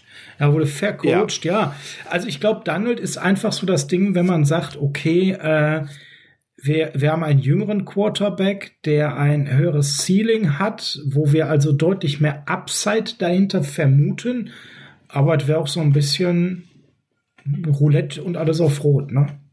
Natürlich wäre das Roulette keine Frage, weil man kann sich natürlich mit seinem wirklich guten Arm, den er eigentlich hat, den er auch im College schon oft gezeigt hat, dass er den hat, dass er eine gute Präzision da drin hat und eigentlich auch durch Reads gut durchgehen konnte. Das hat man in der NFL so nicht gesehen, weil er eigentlich keine hatte, aber das ist ein anderes Problem. Über, dem, über das Shanahan-Scheme, was natürlich tatsächlich oftmals Receiver wirklich frei schemt, ja, und wenn er das dann auch tatsächlich umsetzen kann, was ein Coach ihm so zuflüstert an äh, Spielzug, dann kann das wirklich gut gehen. Dazu würde er etwas mitbringen, nämlich auch eine gewisse Mobilität, der zumindest auch tatsächlich mal als Runner nicht ganz ausgeschlossen werden kann. Ja, er ist kein Deshaun Watson und ja, er ist kein Mahomes ja. und schon gar kein Lama Jackson, aber für einen eigentlichen Pocket-Passer ist der gut zu Fuß unterwegs. Das ist absolut in Ordnung. Ja, und der antizipiert halt auch so ein bisschen den Druck, ne? Das passt schon. Genau. Und zumindest am College konnte er auch gerade bei Rollouts den Ball gut werfen. Rollouts sind ein, gerade in der Shanahan Offense, egal sehr in wichtig. welcher, äh, ein sehr wichtiges ähm, Stilmittel, nämlich egal ob auf die rechte oder auf die linke Seite heraus, nämlich wenn man da gerne mit den Tight Ends spielt. Und das ist bei ihm ganz entscheidend. Er kann nämlich im Gegensatz zu vielen anderen Quarterbacks beide Rollout-Seiten gut bedienen, denn viele Quarterbacks können nur die Rollout-Seite gut bedienen, von ihrer starken Armseite. Also der. Rechtshänder. Genau. Meistens, nach, meistens nach rechts. Nach raus, rechts, ja. der Linkshänder, den es fast nicht gibt, nach links. Und hier haben wir bei Sam Darnold die Besonderheit, dass er zu beiden Seiten starke Rollouts läuft und wirft. Ähm, das wäre natürlich auch eine sportliche Wundertüte. Die ist nicht berechenbar. Aber im Endeffekt, die haben wir ja schon, würde ich fast sagen, mit im Kader jetzt mit Josh Rosen. Über den sprechen wir ja später. Jetzt haben wir bei allen anderen auch über den finanziellen ne, Aspekt gesprochen. Dann sollten wir das bei Sam Darnold natürlich auch eben abhandeln. Und da geht die Sonne auf. Da geht die Sonne auf. Bei einem Trade bevor äh, dem 1. Juni, weil danach Gelder garantiert werden und dergleichen, kostet es 5 Millionen Dead Cap für die Jets. Nicht so viel, da könnten die sich von trennen, insbesondere die haben Cap Space ohne Ende. So, und was würde das Team bekommen? Was müsste man übernehmen? Ein Rookie-Vertrag im letzten Vertragsjahr, 4,7 Millionen müsste man bezahlen, die wären garantiert, wäre ja nicht so schlimm, plus eine Fifth-Year-Option, die ich ziehen könnte, aber auch schon relativ schnell ziehen muss, nämlich bis zum 3. Mai diesen Jahres. Also im Endeffekt bringe ich mich bei diesem Trade auch schon in eine gewisse Zwickmühle. Wobei die Fifth-Year-Option jetzt überschaubar teuer wäre. Ja, für einen Quarterback 2022. Äh, oh, also das würde aber direkt deutlich nach oben gehen. Natürlich geht es deutlich nach oben, aber wir haben ja 25 von Jimmy in den Büchern. Ja, ja, die, gut, aber dem Jahr darauf ja dann nicht mehr, weil man, dass man beide auf dem Roster haben könnte, Nein. ist, glaube ich, illusorisch. Definitiv, da braucht man nicht, das, definitiv. das wäre sogar noch eine Idealvorstellung für mich, also aus äh, kompetitiver Sicht so nebenbei, damit man ein bisschen äh, tatsächlich Konkurrenzkampf hat, der kann ja auch sehr förderlich sein ähm, aber das halt nicht drin. Dann hättest du ja fast 30 Millionen für Quarterback und ähm, ja, dann wird's eng für alles andere. Das wird sehr eng, das wird nicht passieren, aber. Aber wenn man es denn macht, hast du eigentlich die Pistole auf der Brust, Fifth-Year-Option ziehen oder nicht, und zwar ohne, dass du den einmal in deinem Trikot hast spielen sehen. Was wird die Fifth-Year-Option kosten, Frank? Deutlich über 20 Millionen. Wie gesagt, da geht's um den Durchschnittswert der fünf höchst dotierten Verträge eines Quarterbacks boah, das geht locker 20, 25 Millionen. Bei Doug Prescott waren es, glaube ich, boah, 26 oder irgendwas mhm. letztes Jahr. Das wird mhm. nächstes Jahr teurer sein. Also da reden wir von einer richtigen Menge Geld. Und auch da weiß man noch nicht, wie entwickelt sich der Salary Cap so nebenbei. Also da nimmt man viele Unwägbarkeiten mit. Ähm, ist aber von denjenigen, die wir bis jetzt besprochen haben, eigentlich das geringste Risiko aus finanzieller Sicht, insbesondere weil du in dieser Saison natürlich äh, 20 Millionen sparen würdest, die du in andere Spieler äh, pumpen könntest, äh, in Free Agents oder auch in, ne, in Spieler, die man zurückbringen möchte. Aber ist er ein sportliches Upgrade? Hm, ganz, Bin ich ganz mir nicht schwierig. Sicher. Ganz, ganz schwierig. Also man geht eigentlich nur auf die finanzielle Entlastung für ein, vielleicht auch für mehrere Jahre, wobei Jimmys Vertrag ein Stück frontloaded war und das Upside. Kommen wir dann zum nächsten, Frank der nicht passieren wird aus finanziellen Gründen und der immer wieder nur in der Diskussion ist, weil er zusammen mit Kyle Shanahan eine geniale Saison gespielt hat. Matty Ice, Matt Ryan, natürlich. Ach, du bist bei Matty Ice, okay. ja, ich weiß, dass du bei jemand anders jetzt warst. Du willst, du willst ihn besprechen. Nein, jetzt kommt noch mal kurz Maddie Ice. Ja, gerne. Maddie ist 35. Ich mag den unheimlich. Ähm, Und er hatte halt eben diese MVP-Saison mit Shanahan zusammen. Und das ist das, was immer wieder dafür sorgt, dass er diskutiert wird. An der Stelle, Frank, wir brauchen da nicht zu tief einsteigen. Wie viel der noch im Tank hat und ob der uns wirklich, er ist ein Pocket Baser, er hat einen guten Arm, alles gar keine Frage. Alles uninteressant aus einem einzigen Grund. Der kassiert nächste Saison lecker flockige 41 Millionen. Damit ist das Thema raus. Ne? Na, nicht unbedingt. Ja, Weil, du willst ja jetzt nicht sagen, dass die Falcons zig Millionen davon übernehmen. Ja, nu, einen Teil davon müssen sie ja. Wenn sie sich dazu entschließen, ihn zu traden, müssen sie alles, was an Signing-Bonus und an garantiertem Geld in diesem Vertrag drin ist, also vor allem den Signing-Bonus oder auch den Roster-Bonus, erstmal übernehmen. Würden sie ihn traden vor dem 1. Juni, müssten die Falcons, übrigens, das wäre auch ein neuer Rekord, so nebenbei, äh, 44,4 Millionen an Dead Cap für ihre Franchise äh, produzieren. Oh, das ist übrigens das, was die Rams gerade für zwei Quarterbacks nächste Saison bezahlen. So, ich wir haben ja vorhin schon mal drüber gesprochen. Jetzt muss ich mal ganz kurz einhaken. Ich habe hier sogar 49 Millionen stehen vor dem 1. Juni.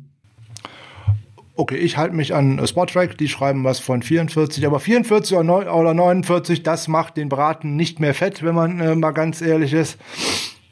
Ich bin bei Over the Cap, okay, da müssen wir noch mal die beiden anschreiben, dass sie sich besser abstimmen müssen. Wenn sie ihn nach dem 1. Juni traden, wären es ja immer noch 17 Millionen.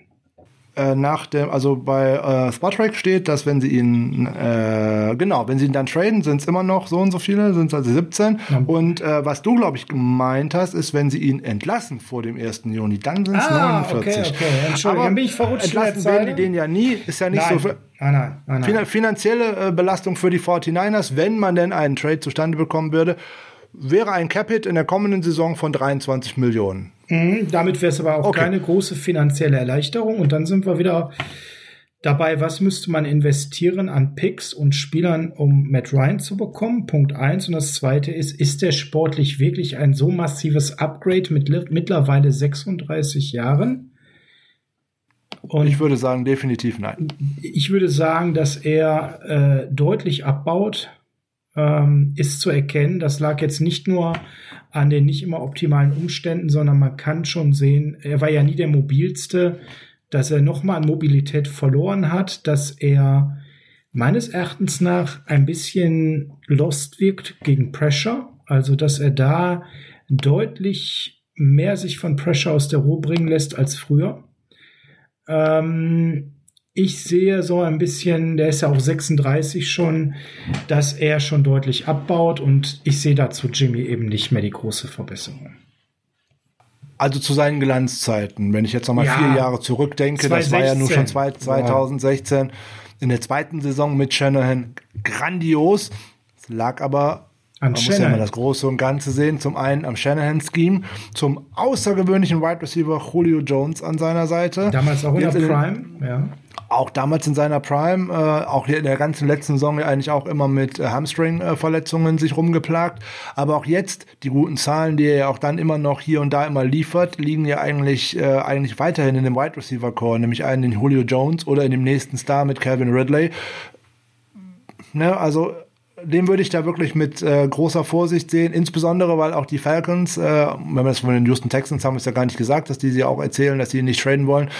Äh, bei denen glaube ich das sogar, dass die den nicht traden wollen. Die werden mit dem sozusagen einen soften Umbruch versuchen, habe ich jetzt so das Gefühl.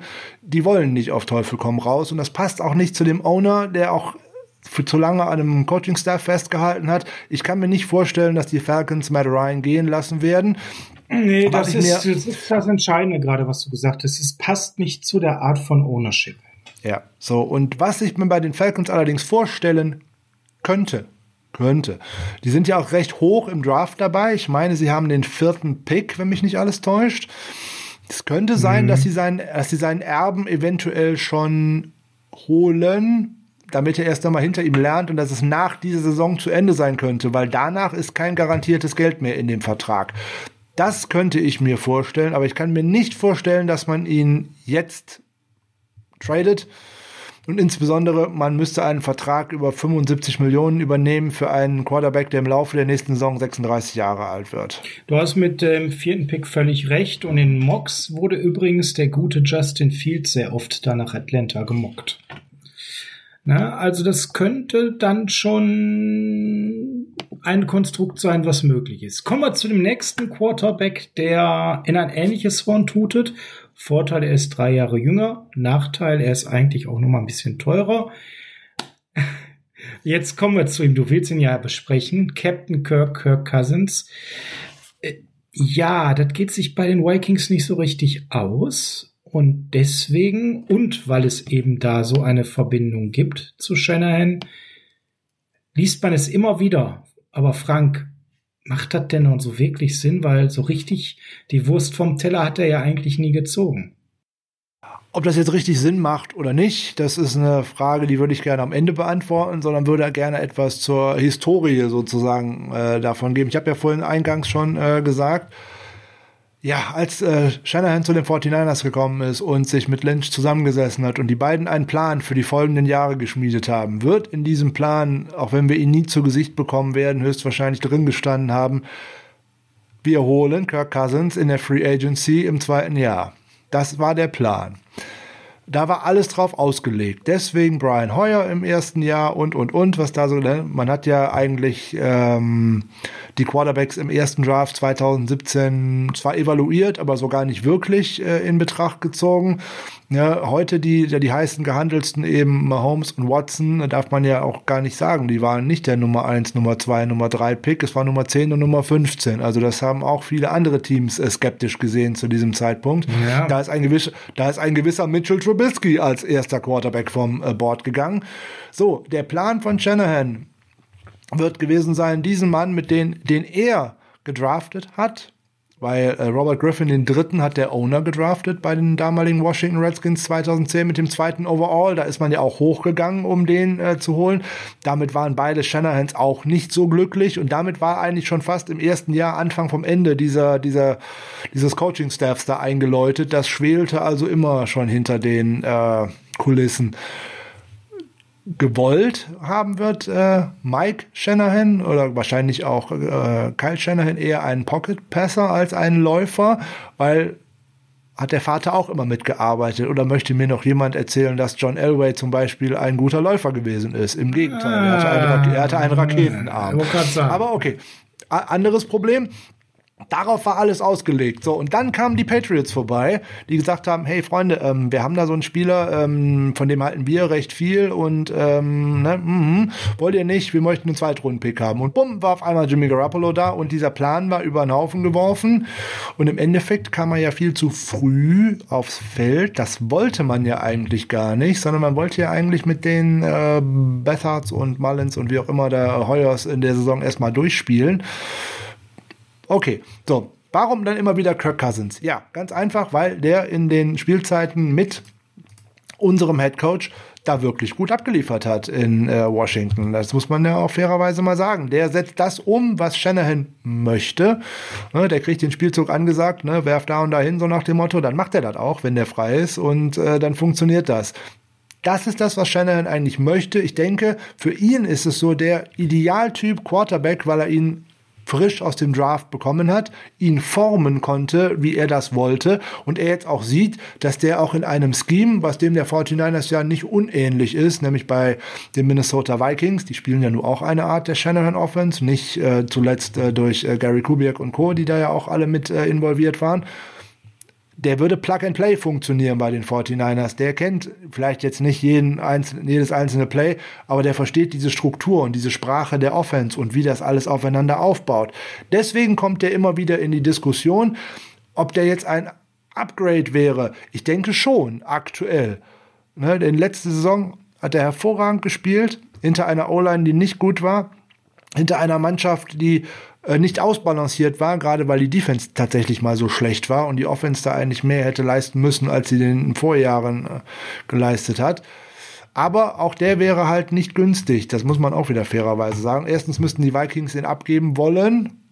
Hm, und das ist schon nicht so richtig klar, um das mal auch zu sagen. Nee, den, den Rumors gibt's da halt immer, die Gerüchte. Ne? So, klar, jeder hätte gerne einen Mahomes, aber äh, den kriegt halt nicht jeder, ne? den gibt's einmal und äh, dann wird's halt schwer. Und die haben auch ein Salary Cap Problem. Die können auch nicht einfach sagen, wir holen uns jetzt äh, Watson und geben alles ab, nee, nee. weil dann haben die keine Defense mehr. So, ein paar Zahlen dazu. Die Vikings hätten 20 äh, Millionen Dead Cap, wenn es zu einem Trade vor dem 1. März käme. Das neue Team, also wir, würden einen Zweijahresvertrag über 56 Millionen ähm, übernehmen. Der hätte hm. allerdings äh, im ersten Jahr 21 Millionen, voll garantiert, im zweiten Jahr 35. Also wir hätten eine Ersparnis von knapp 3 Millionen, dreieinhalb Millionen, wenn man das so sehen würde. Hätten einen Quarterback, der zum einen sehr stabil auf dem Feld steht, so nebenbei Kirk Cousins hat äh, tatsächlich in seiner, seitdem er Fulltime Starter ist, äh, seit 2015, ein einziges Spiel nicht auf dem Feld gestanden und ich meine, das wäre 2019 sogar das Jahr gewesen, wo sie schon in den Playoffs waren und er deswegen ein Spiel ja, im letzten ein geschont worden ist. Genommen, ich, mein, genau. ich, meine, da durfte Teddy Bridgewater noch einmal ran und seine Abschiedsvorstellung richtig, in, bei den Vikings richtig. geben, wenn ich mich richtig erinnere. Also dem kann man zumindest nicht vorwerfen, dass er nicht auf dem Feld wäre. Wie gesagt, man müsste etwas aufgeben, wofür ein Shanahan, genau wie sein Vater, nicht bekannt gewesen ist. Viel Draftkapital für einen einen Spieler zu opfern. Und wir gehen nochmal zu meinem Eingangswort zurück. Ich sehe nicht die signifikante Verbesserung. Ich sehe Cousins in einem Tier mit Garoppolo, auch wenn beide minimal unterschiedliche Stärken haben, würden wir in eine Seitwärtsbewegung gehen und uns vom Alter her deutlich verschlechtern. Verschlechtern? Eine Sache kann er definitiv deutlich besser als Jimmy Garoppolo. Das muss man fairerweise mal sagen. Nämlich gerade den Deep Ball aus dem Play-Action-Spiel. Ja, das ist, das, glaub, das ist da sein ist, Ding. Äh, das ist sein Ding. Aber das hängt auch immer mit den Wide Receivers zusammen, die er da gehabt hat. Nämlich gerade dieser Deep Ball in den Jahren vorher auf Stefan Dix, das hat immer sehr gut funktioniert. Mhm. Und jetzt in der letzten Saison auch schon mit Justin Jefferson, der ja auch ähm, overperformed hat, als was man eigentlich erwarten haben könnte. Oh. Und auch in Adam Thielen hat sich in den Jahren davor ja auch immer wirklich sehr gut entwickelt. Plus Kirk Cousins spielt auch sehr gut mit Tight Ends, das konnte er schon in Washington. Nochmal schöne Grüße an Vernon Davis, der wird sich daran zurückerinnern auch Kyle Rudolph oder auch Irv Smith, die werden da sehr gut eingesetzt in dieser Offense. Also von, es würde passen mit guten Waffen. Ja, du, aber du hast vollkommen recht, man verschlechtert sich. Es wäre auch nicht mein Wunsch, aber es wäre eine Variante, bei der man sehr sicher sein könnte, dass es sportlich funktioniert. Und zwar von Tag 1. Mhm. Wann hatte Jimmy einen so guten Wide Receiver wie Stephon Dix? Äh, noch nie. Adam Thielen? Noch nie. So, ich glaube, dann haben wir alles gesagt. Und wenn ich zu, zu Buffalo schaue, was da Stefan Dix abgerissen hat und wie der Quarterback mit dem ihm plötzlich aussieht, also ich glaube, da müssen wir noch mal ein bisschen nach Washington schauen. Also wie gesagt, es ist für mich ein Tier und ich kann mich nicht entscheiden, wer von beiden besser ist. Jimmy oder genau. er. Von daher schauen wir auf den nächsten. Der geht ganz schnell, weil den hattest du gar nicht auf dem Zettel. Um, ähm, ich würde gerne mit dir ganz kurz über Teddy Bridgewater sprechen. Warum das ja. Ganze überhaupt? Weil, ja, ganz ehrlich, Teddy scheint nicht die Lösung zu sein. Ähm, hat einen Vertrag bekommen, der aber eigentlich suggeriert hat, er ist die Lösung. Das konnte er in der letzten Saison definitiv nicht zeigen. Und er hat auch maßgeblich einen Anteil daran gehabt, dass äh, die Carolina Panthers sehr früh draften können in einer Region, wo man auch durchaus ein Quarterback ziehen kann. Teddy Bridgewater kassiert 22 Millionen nächstes Jahr, ist aber jemand, der gewisse Qualitäten hat und er ist erst 29. Und dazu ist jetzt eben auch mehrfach zu lesen gewesen, so bei dem Quarterback Roulette Gossip der 49ers Seiten, er war nie die erste oder zweite Option, aber er kam immer so im unteren Teil des Artikels relativ weit unten als Möglichkeit. Frank, du hast direkt mit dem Kopf geschüttelt. Das muss ich hier nochmal so auf der Tonspur weitergeben, weil das sehen ja unsere Hörer nicht. Warum bist du so gegen Teddy Bridgewater? Ja, ähm, relativ einfach. Ähm, ein Spieler, äh, der mir vor seiner furchtbar schweren Verletzung schon nicht gut äh, gefallen hat und der mir da viel zu positiv äh, gesehen worden ist, ist nach seiner schweren Verletzung nie wieder richtig auf die Beine gekommen. In einem guten Saints-Team mit äh, einem grandiosen Supporting Cast als O-Line und als Wide Receiver in fünf Spiele zu gewinnen, ist nicht so schwer, insbesondere wenn man den Ball kein einziges Mal weiter als sechs Yards geworfen hat. Im Jahr darauf, wo man dann tatsächlich selber etwas leisten muss, äh, dann schon so schlecht auszusehen, wie er es denn hier und da tatsächlich getan hat, und nämlich zum Teil wirklich sehr hilflos ausgesehen hat, wie er dann versucht hat, selber noch wegzulaufen, obwohl er gute Wide Receiver hatte mit äh, Curtis Samuel, ähm, Robbie Anderson und ja, ach, wie heißt der Kamerad noch? Ah, und ja gut, es war McCaffrey verletzt und alles drum und dran. Ähm, aber es ist ein gewisses Potenzial da gewesen. Aber Na? mir möchte doch keiner erzählen, dass wenn ich jetzt, äh, immer an Jimmy Garoppolo kritisiere, er ist nicht verfügbar und er ist verletzt und gucke ich jetzt in die verletzten Historie von Teddy Bridgewater rein, also das ist ja fast ein Cyborg, ähm, so oft wie der im Krankenhaus gelegen hat. Also jetzt der ganz, Arzt hat ganz, ganz klar gesagt, äh, es wundert ihn überhaupt, dass äh, der Mann dass der kann, mit ja. dem Knie, so wie es aussieht, vernünftig gerade auslaufen kann und er spielt Football. So, jetzt wäre er äh, tatsächlich äh, recht günstig für die kommenden Saison, denn wenn die Panthers erstmal Deadcap äh, abziehen müssen und alles drum und dran, kostet der in Anführungszeichen nur 17,9 Millionen. Ja, schön, ähm, spare ich äh, 4 Millionen, äh, spare spar ich 6 Millionen zu Garoppolo, aber Freunde, das ist auch keine sportliche Alternative. Da kann ich Nick Mullins aufstellen. Tut mir leid. Und den will keiner mehr bei uns sehen. Da bin ich mir ganz sicher. Ja, also da könnt ihr bitte gerne schreiben, wenn ihr Nick Mullins zurückhaben wollt. Vielleicht finden wir den ein. Wir sind da definitiv raus.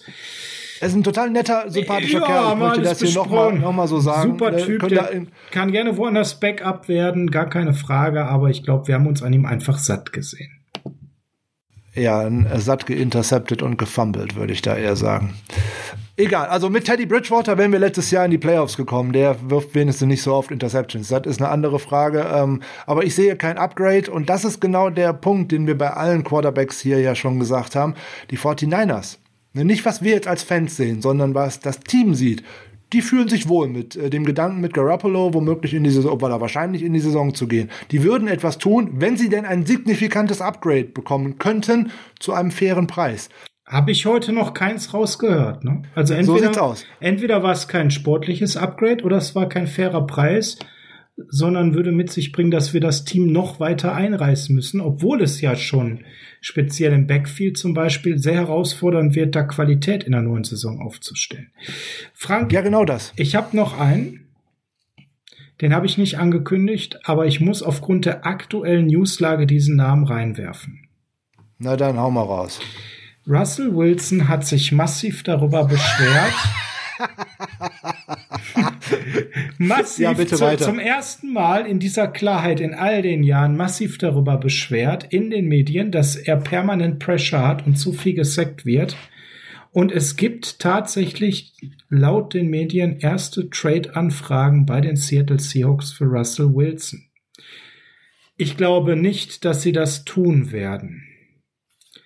Aber wenn Russell Wilson auf den Markt kommen würde, dann reden wir ohne Zweifel von einem massiven sportlichen Upgrade. Auch wenn er schon 33 ist, wirkte er zumindest in der ersten Saisonhälfte so, als wäre er in seiner absoluten Prime. Er war zeitweise im MVP-Rennen dabei, bis dann irgendwie in der zweiten Saisonhälfte in Seattle ein bisschen was schiefgegangen ist. Und er ist für die Leistungen, die er bringt, nicht total überbezahlt.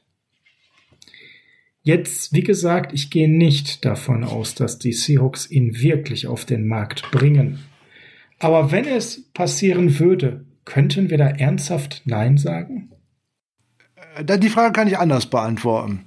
Selbst wenn Russell Wilson aus welchen Gründen auch immer getradet werden sollte, wenn der GM John Schneider überleben möchte, wird er zu, in jede andere Division getradet, aber nicht innerhalb der eigenen und schon gar nicht zum Erzfeind San Francisco. Ja, leider, leider, weil das wäre ja ein, ich will jetzt nicht feuchter Traum sagen, wir haben ja auch weibliche Hörer, ähm, aber wirklich, also für mich wäre es eine absolute Traumvorstellung von der Art, wie er Quarterback spielt, weil er kann den Deep Ball, er kann den Mittelball, er hat eine gute Pocket Awareness. Er, er bringt eigentlich alles mit.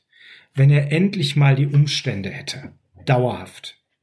Ja, aber das ist im Endeffekt wie vor der letzten Saison. Da hieß es irgendwie etwas medial, oh, lass mich doch mal ein bisschen mehr den Ball werfen. Und das hatte man dann ja auch irgendwie so über die Medien in Anführungszeichen mal erzwungen. Und ähm, ja, natürlich möchte der eine bessere O-Line haben. Natürlich möchte jeder Quarterback eine gute O-Line haben und so weiter und so weiter.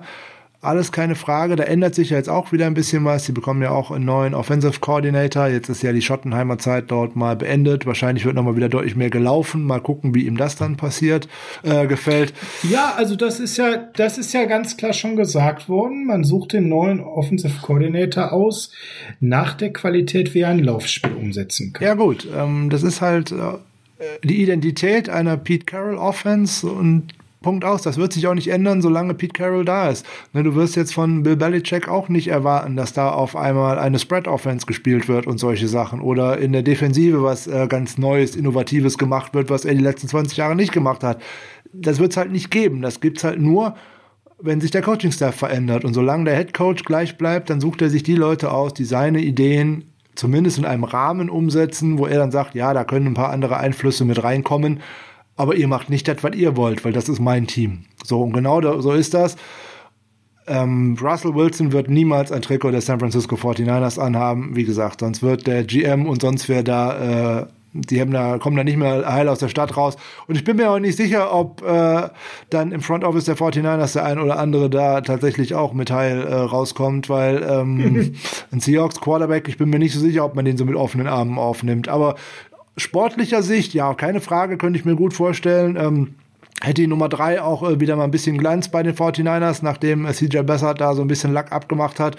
Könnte man sich alles vorstellen, aber das ist noch viel unwahrscheinlicher als ähm, die Sean Watson. Ähm, nein. Nein, nein, nein, nein. Also wenn, wenn, mich mehr, wenn ich mir bei einem Quarterback sicher bin, dass der nicht getradet wird, dann ist es Russell Wilson.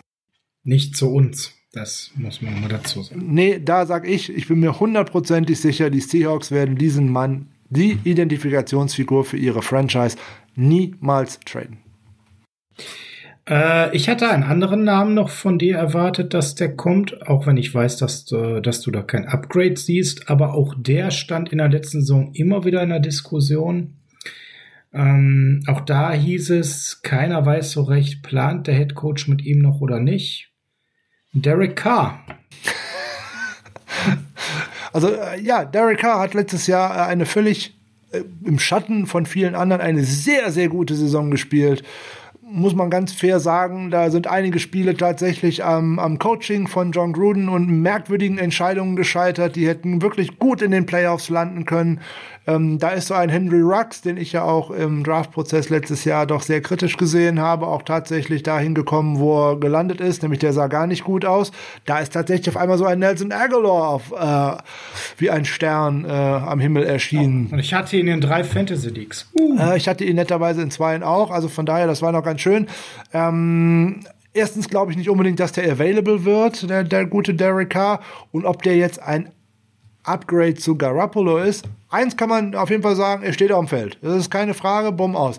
Deep ja, Ball definitiv. ist nicht so sein Ding, muss man mal sagen. Nee, Laufen nee. ist auch nicht so unbedingt sein Ding. Ähm, nee. Kurze Pässe, ja, ganz schön, ganz gut. Aber das ist für mich gleiches Tier wie Garoppolo und dann muss ich wieder was aufgeben, nämlich Draftkapital und dergleichen. Also, also ich weiß nicht. Also eigentlich spielt er ja wie Garoppolo und ist nicht so hübsch. Also von daher. ja, und er ist ja auch schon 30. Ja, also ähm, der ist. Äh und man muss Draft Capital. Also nein, es macht überhaupt gar keinen Sinn für Derek Carr zu traden, aber Leute, weil er halt permanent woanders diskutiert wird, war es mal wichtig, ihn kurz reinzuwerfen. Die Raiders sind ja in einer ähnlichen Situation wie wir, wie die 49ers. Ne? Sie haben einen Quarterback, wo man sagen kann, hey, mit dem kann ich Spiele gewinnen und vor allem auch in meinem, in meinem Scheme, das ich spielen will, kann ich mit dem Spiele gewinnen, wenn drumherum alles ganz gut aussieht. So, dass die Raiders jetzt eine furchtbare Defense hatten und dergleichen, das lassen wir jetzt mal außen vor. Aber im Endeffekt, ähm, wenn die den entlassen, oder traden vor dem 1. Juni, haben sie nur 2,5 Millionen Dead Cap. Also ist das so ähnlich wie bei uns. So, wenn man ihn jetzt ertraden würde, hätte man einen Cap-Hit von 19,6 Millionen äh, im nächsten Jahr. Also man würde etwas sparen, so runde 5 Millionen. Aber habe ich da ein sportliches Upgrade? Weil jetzt kommt es ja wieder. ich muss eine neue Offense lernen. Ich muss wahrscheinlich wieder in einer zu befürchten stehenden Corona-Off-Season auch wieder mit weniger Trainingseinheiten etwas lernen, was schwer ist für viele. Das sagen ja alle. In den Jahren vorher hat es immer ein Jahr bis auf zwei gebraucht, bis die Shanahan Offense bei den entsprechenden Teams, das war bei Houston so, das war in Washington so, das war ne, und so weiter, in Atlanta so, ein zweites Jahr gebraucht hat, um tatsächlich ins Laufen zu kommen. Ne, so ein bisschen drüber nachdenken weiß ich nicht. die Botschaft, die Botschaft ist schon angekommen. Ich musste ja. gar nicht so lange drüber nachdenken. Nicht du, aber viele andere, die dann immer sagen, hier, das könnte und dies ginge ja, und ne, äh, ne? könnte, sind wir doch ehrlich, könnte nicht. Ich glaube, Frank, wir haben alle, die wir genannt haben, abgearbeitet, außer einen. Ja, so für drei, vier kurze Sätze würden mir noch zu anderen einfallen, aber hau mal einen raus, den wir noch nicht haben. Also, wir können diese Folge nicht schließen, ohne über The Rosen One zu sprechen. Ja, Moment, Moment, stopp. Der ist doch Fakt. Über den können wir doch ja, bitte ganz ah, zu Schluss machen. Der ist doch ein Fakt. Okay, okay, okay, okay, okay. Wir haben jetzt oft genug über Jimmy gesprochen. Wir wissen, was Jimmy kann, was Jimmy nicht kann, wie viel Jimmy verdient. Mhm. Ganz kurz, eine Sache wäre mir trotzdem noch dabei wichtig. Wie wahrscheinlich ist es denn, dass man mit Jimmy sich auf einen neuen langfristigen Vertrag einigt? Der dann vielleicht auch noch mal so ein bisschen das Thema Geld optimiert. Bin ich mir nicht sicher. Aus dem aus einem Grund, es gab ein Interview mit äh, John Lynch, das war von, oh, lass mich nicht lügen, das war kurz vor dem Hall of Fame Gedönse. Äh, nochmal Glückwünsche an äh, John Lynch für seine, er jetzt geschafft hat im neunten Anlauf. Da hat, er aber, da hat er aber gesagt, dass die 49ers fein wären mit dem äh, Vertrag und dass man erstmal keine Gespräche geplant hätte. Das heißt natürlich nichts. Ich würde es natürlich versuchen, ist ja keine Frage. Auf der anderen Seite, wir haben ja schon gelernt, er hat zwar eine No-Trade-Klausel, aber er hat kein garantiertes Geld in diesem Vertrag, was jetzt noch kommt.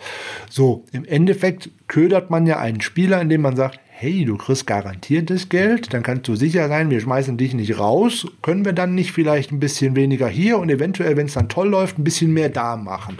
Das kann ich mir durchaus vorstellen. So ein bisschen, ne, ein bisschen kreativer Bonus, ne? Vielleicht auch ein bisschen erfolgsabhängiger. Ja, so und so viel Touchdowns oder weiß der Geier irgendwas. Da gibt's ja jede Menge Möglichkeiten, das über Incentives zu machen. Incentives oder äh, machen es ja dann gerade für die 49ers interessant, weil die kann man ja auch in das nächste Jahr schieben, weil da geht's ja immer darum, likely to be earned oder not likely to genau. be earned, welches denn dann in genau. welches Jahr fallen muss und so weiter und so weiter. Ne, das ist ja beim Spieler, der jetzt äh, acht Spiele verpasst hat, wenn ich das richtig im Kopf habe. Ähm, da brauche ich ja gar keinen so großen Rahmen anzusetzen. Wenn ich alleine den Rahmen mhm. aus 2019 ansetze, dann wäre ich ja schon etwas, was ja auf jeden Fall not likely to be earned ist, weil es geht ja immer auf die letzte Saison. Damit könnte ich einen großen Teil. Zehn ich, Spieler hat er verpasst oder sogar zehn, ähm, dann könnte ich das, was da an Bonus rauskommt, keine Ahnung, Yards und Touchdowns und wie auch immer, gewonnene Spiele, ist ja völlig egal, ähm, könnte ich das auf jeden Fall schon in die Saison 2022 schieben, so Salary Cap technisch. Und das wäre eine interessante Sache. Ich denke, dass man da hinter den Kulissen drüber sprechen wird. Ähm, alleine Garoppolo möchte natürlich auch eine Sicherheit haben, weiter in San Francisco zu bleiben. Hat er ja eigentlich durch seine No-Trade-Klausel mit der mit dem Haken, oh, die können mich entlassen, wenn sie wollen. So, wenn man das jetzt modifiziert und sagt, äh, ne, wir, wir ja, du hast recht, aber es gibt da ja ein heißes Gerücht. Ach, schon wieder eins. Die Patriots, ja, wie immer. Ja, die haben ganz klar gesagt, sie sind nicht mit Cam. Cam kommt auf den Markt und sie suchen nach einem deutlichen Upgrade. Und äh, also bei aller Kritik an Jimmy und dass er eher so gerade mal so Top 10 Quarterback ist, ein Upgrade zu Cam Newton ist er ja definitiv. Ja, aber dann werden und dir die Patriots. Belichick wollte damals ihn behalten und Brady, äh, Brady abgeben. Gut. Aber das dann ist Fakt. bekommst du ja auch wahrscheinlich nur das, was du damals für ihn bezahlt hast, einen Zweitrunden-Pick. Wenn überhaupt. Und? Ja, und? und? er muss zustimmen. Das ist ja auch noch wieder so eine, so eine Nummer. Will er das überhaupt? Will er im Moment auf das eventuell sinkende Schiff Patriots? Das wissen wir alles nicht. Ähm, Wäre aber natürlich irgendwo auch äh, eine viel gut Story für Patriots-Fans. Der verlorene Jung kommt wieder ja. nach dem solchen Jahr letztes Jahr. Dann hätte ich aber noch eine Anschlussfrage an das Ganze. Ist ja ein schönes Szenario. Ich habe die Tage genau das gleiche gelesen, was du jetzt gerade schon gesagt hast, nämlich, jawohl, von den Patreons und ein First-Round-Pick und dies und jenes. Ja, ja, ja, natürlich, ne? Barbies Wunschhaus. Ähm, Ja. Das ist schön. Dann habe ich diesen Quarterback nicht mehr. Dann habe ich jetzt die andere Frage. Wer spielt denn dann Quarterback? Dann wärst du Blanco und müsstest ja irgendwie im. Wärst du nicht Blanco? Zwei hat man ja aktuell für die Offseason unter Vertrag oder für nächstes Jahr. Aber möchte man mit einem von beiden als Starter in die Saison gehen? Ich glaube, das kann nicht der Plan sein. Insbesondere. Das kann nicht der Plan sein. Wenn man sich als Playoff-Anwärter selber sieht, ist ja immer die Frage, wie andere das von außen sehen und wie man sich selber so sieht. Wir haben ja so gesagt, äh, mit der Gold-Verlängerung beziehungsweise dem neuen Vertrag haben wir gesagt, man, das Team sieht sich weiter als Contender, sonst hätte es das nicht gemacht. So, dann, und dafür brauchst du einen kompetitiven Quarterback. Und damit scheidet ein Rookie-Quarterback aus meiner Sicht völlig aus.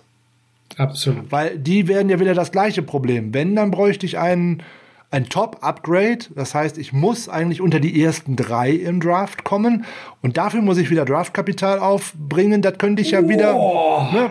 Aber, aber sind wirklich alle drei der ersten drei Rookie-Quarterbacks sicher, Nein, dass sie sofort funktionieren? Nein, natürlich nicht. Da ist keiner also, sicher von. Nicht mal Trevor will, Lawrence, da ist keiner sicher von. Ich will mal sagen, da ist keiner sicher von. Und äh, deswegen scheiden für mich auch andere Gedankenspiele aus.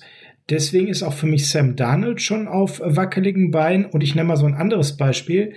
Ähm, schauen wir mal zu den Miami Dolphins. Da gibt's ja auch Gerüchte. Die haben ja wieder einen sehr hohen Pick, nämlich den dritten, dass sie dort jetzt Dank den Houston Texans übrigens. Genau, ne, da schließt sich der Kreis, dass sie da so einen Zach Wilson oder so einen Justin Fields nehmen, weil, ey, irgendwie glauben sie doch nicht an Tour und damit wäre Tour plötzlich available. Aber gehst du mit Tour nur weil er jetzt noch günstig ist und der in der ersten Saison jetzt aber auch nicht wirklich gezeigt hat, ob er es ist oder nicht ist?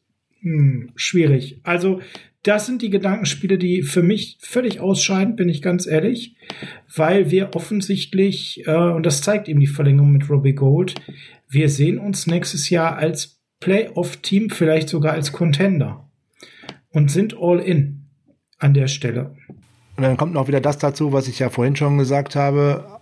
Eigentlich funktioniert das Shanahan-System mit einem Quarterback im zweiten Jahr mit diesem Quarterback, weil diese Offense so komplex ist. Traut man das einem jetzt hinzugeholten, meinetwegen Tour Tagovailoa zu?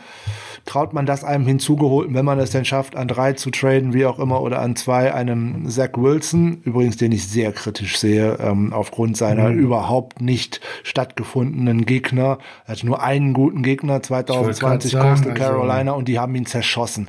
Abgesehen ich davon. Ich sagen, also wer bei BYU spielt, äh, da mache ich ein großes Fragezeichen ans Quarterback-Play aufgrund der Gegner. Das ist einfach so. Und ne? dann, also, wenn man sich dann anschaut, dass der eigentlich auch so ein Deshaun Watson-Typ ist, Plays, ver ja, ja, Plays ja, verlängern, um auf jeden Fall das Big Play machen.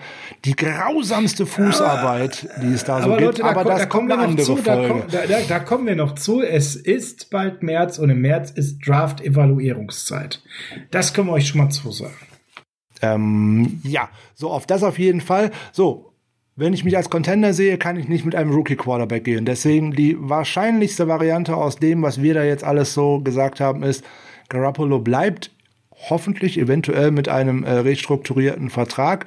Man könnte eventuell in der ab der zweiten, dritten Runde schauen, dass man da eventuell noch einen Quarterback draftet den man sich dann so zum Nachfolger aufbauen könnte. Da könnte der eine oder interessante äh, Spieler dabei sein, je nachdem, wo man zum Beispiel so ein Kyle Trask hinfallen könnte, wo ein Kellen Mond. Auf die 43 fällt der Kyle Trask, das sage ich dir jetzt Zum Beispiel, ähm, oder wo auch ein Kellen Mond, der wird wahrscheinlich noch tiefer fallen äh, könnte. Oder, oh, ja, oh, den habe ich aber deutlich tiefer. Oder ein Sean Büchele, aber das sind so Spieler, die man eventuell formen kann, die aber so ein System spielen, wie man das so von uns kennt. Und das ist so der entscheidende Punkt an, an der Geschichte äh, finde ich. So, und dann haben wir aber etwas erreicht, was uns auf jeden Fall zum Jahr 2020 besser gemacht hat, nämlich der Quarterback Room im Ganzen ist deutlich besser. Wir hatten 2020 die Situation Garoppolo, der aus einer tollen Saison 2019 gekommen ist, wo nur das letzte Viertel dieser ganzen Saison nicht gut war. Alles andere davor war echt gut. Und du hast dazu Mullins und Bethard. Und keiner von denen hat wirklich gut gespielt. Bethard, okay, in den letzten beiden Spielen, da machen wir mal einen Haken dran. Das ist, da wussten wir vorher, dass das kein Franchise Quarterback wird. Und bei Nick Mullins, der hat deutlich gezeigt, was er nicht kann. Das müssen wir hier auch nicht mehr äh, auseinanderklamüsern und dergleichen. Äh, Glückwunsch an ihn. Seine Operation an seinem Wurfarm ist wohl gut gelaufen, dass er wohl auch on track wäre für ein mögliches Training Camp. Aber ähm, er wird ja Free Agent, also eine Möglichkeit woanders. Aber dann hätte man eventuell, wenn ich ja sage, man geht mit drei Quarterbacks in die Saison, das ist so meine Idealvorstellung eigentlich. Man hätte Garoppolo, man hätte Rosen, über den wir dann jetzt ansprechen, anschließend noch eben sprechen, und dann vielleicht einen und Rookie. Kyle Trask und Kyle Trask oder Cal Mond oder was auch immer. Aber mit diesen dreien hätte man auf jeden Fall ein deutliches Upgrade in diesem Quarterback-Room. Wir müssen immer noch Cal Mond reden. Nein, wir, wir müssen Kyle Trask holen. Sorry, da sehe ich einen zu großen Drop-Off. Das, aber das, aber das kommt im März. Auch ein Quarterback-Typ, wie es eben äh, Garoppolo oder Cousins ist und dergleichen. Ein Pocket Passer, so. Ah, ja, ja. Aber ich kann euch schon mal sagen, es ist nicht schwer zu erraten, auf welcher äh, Position ich den Pick Nummer 12 investieren werde.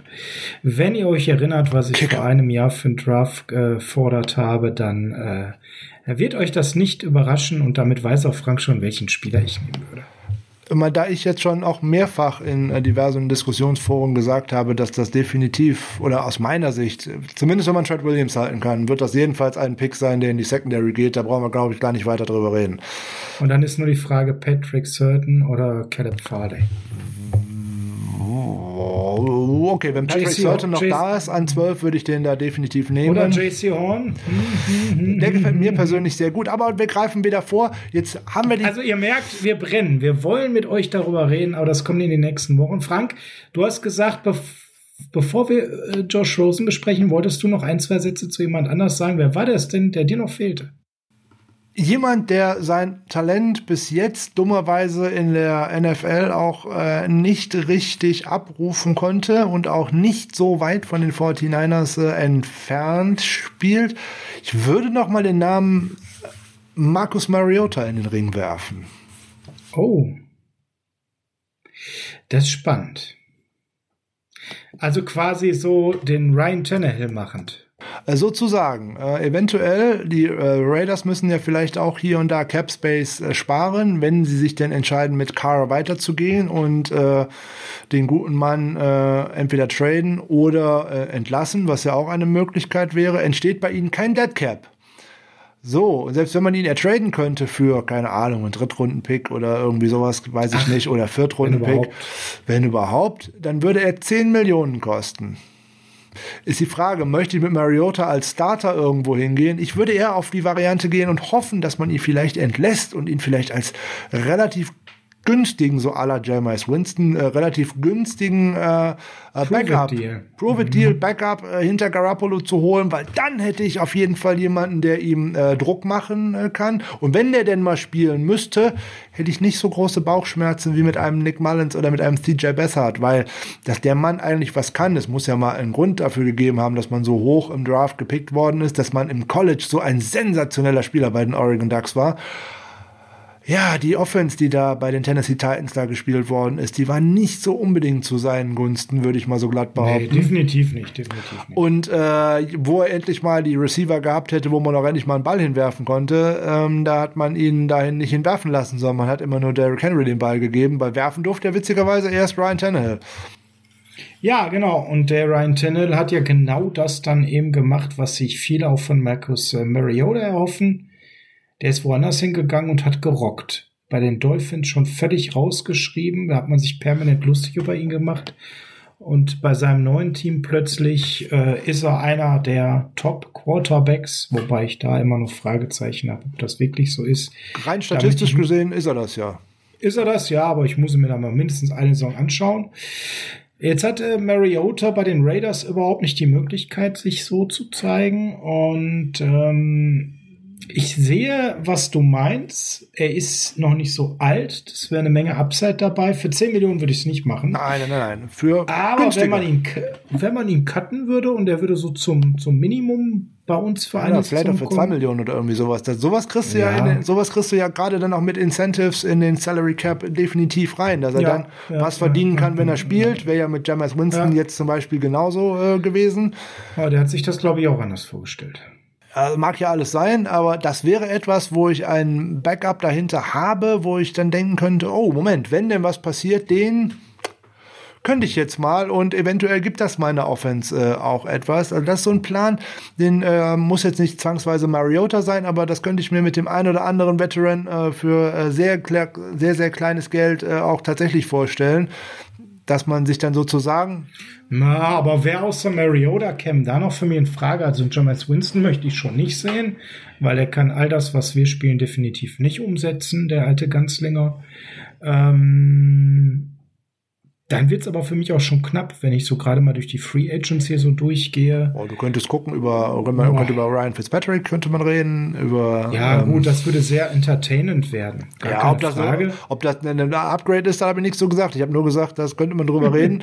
äh, man könnte äh, vielleicht. Also, über, uns würde äh, eine Welle der Sympathie zuschwappen, gar keine Frage. Fitzy ist Kult, aber. Auf jeden Fall. Jacoby Brissett könnte man äh, als äh, Veteran Backup äh, drüber sprechen. Das wäre auch lustig, wäre auch ein lustiges Spiel. Man hätte die beiden äh, von den Patriots weggetradeten Quarterbacks wieder vereint. Ob, ist auch keine Wunschvorstellung.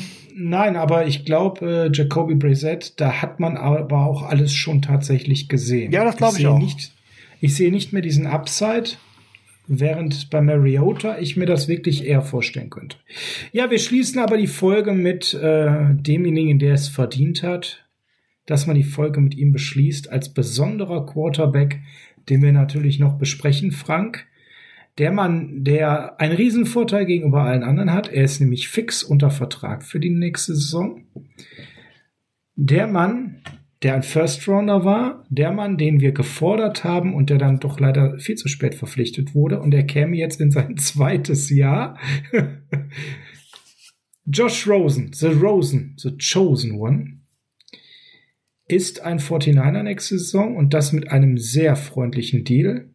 850.000 Dollar Capit.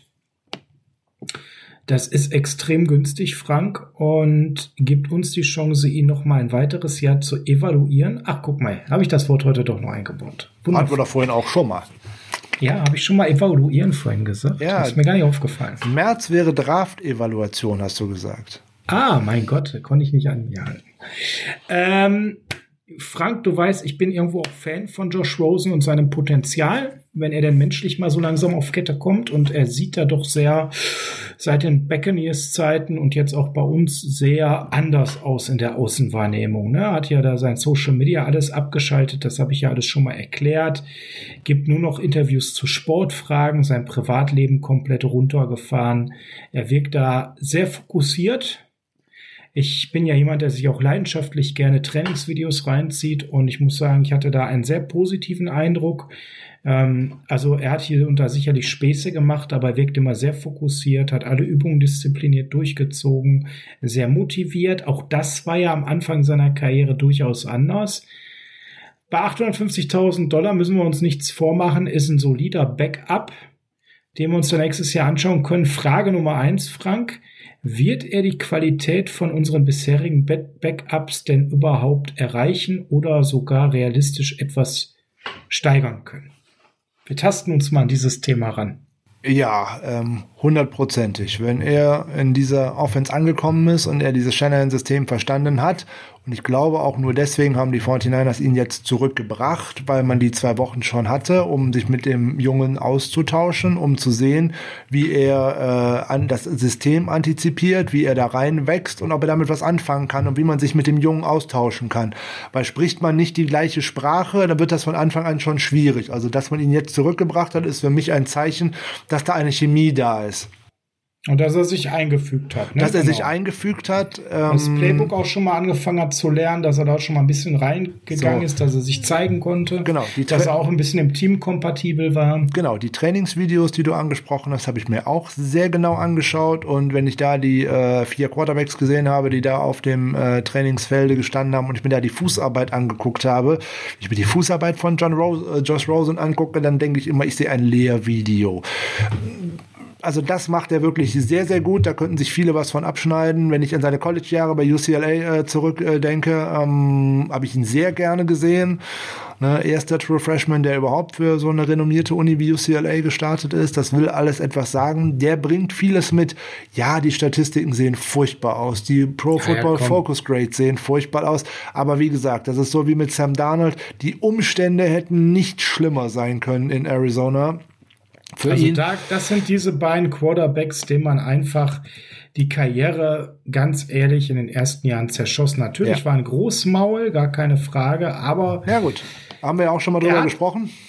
Genau, er hat eine gewisse Draftposition gehabt und die kam jetzt nicht ganz von ungefähr und ähm, ja, er ist dann einfach verbrannt worden. Ja, er stand hinter einer hinter keiner O-Line. Also die äh, Cardinals sind ja in seinem Draftjahr mit dem Plan in die Saison gegangen, ihn erstmal gar nicht spielen lassen zu wollen, sondern man hat ja für die Saison Sam Bradford verpflichtet. Ähm, bei der Verpflichtung habe ich schon vor Lachen am Boden gelegen, wenn ich ehrlich bin. Ja, aber ich fand die Idee mal charmant, einen Starting Quarterback zu haben, der an Krücken übers Feld läuft. Ja, die Idee war sicherlich charmant, aber für die Planung, die man da gemacht hat, äh, die war natürlich Hanebüchen. Das muss man auch mal direkt sagen. Das absolut, äh, war absolut. von Anfang an ein unfassbar. absolutes, äh, eine Totgeburt.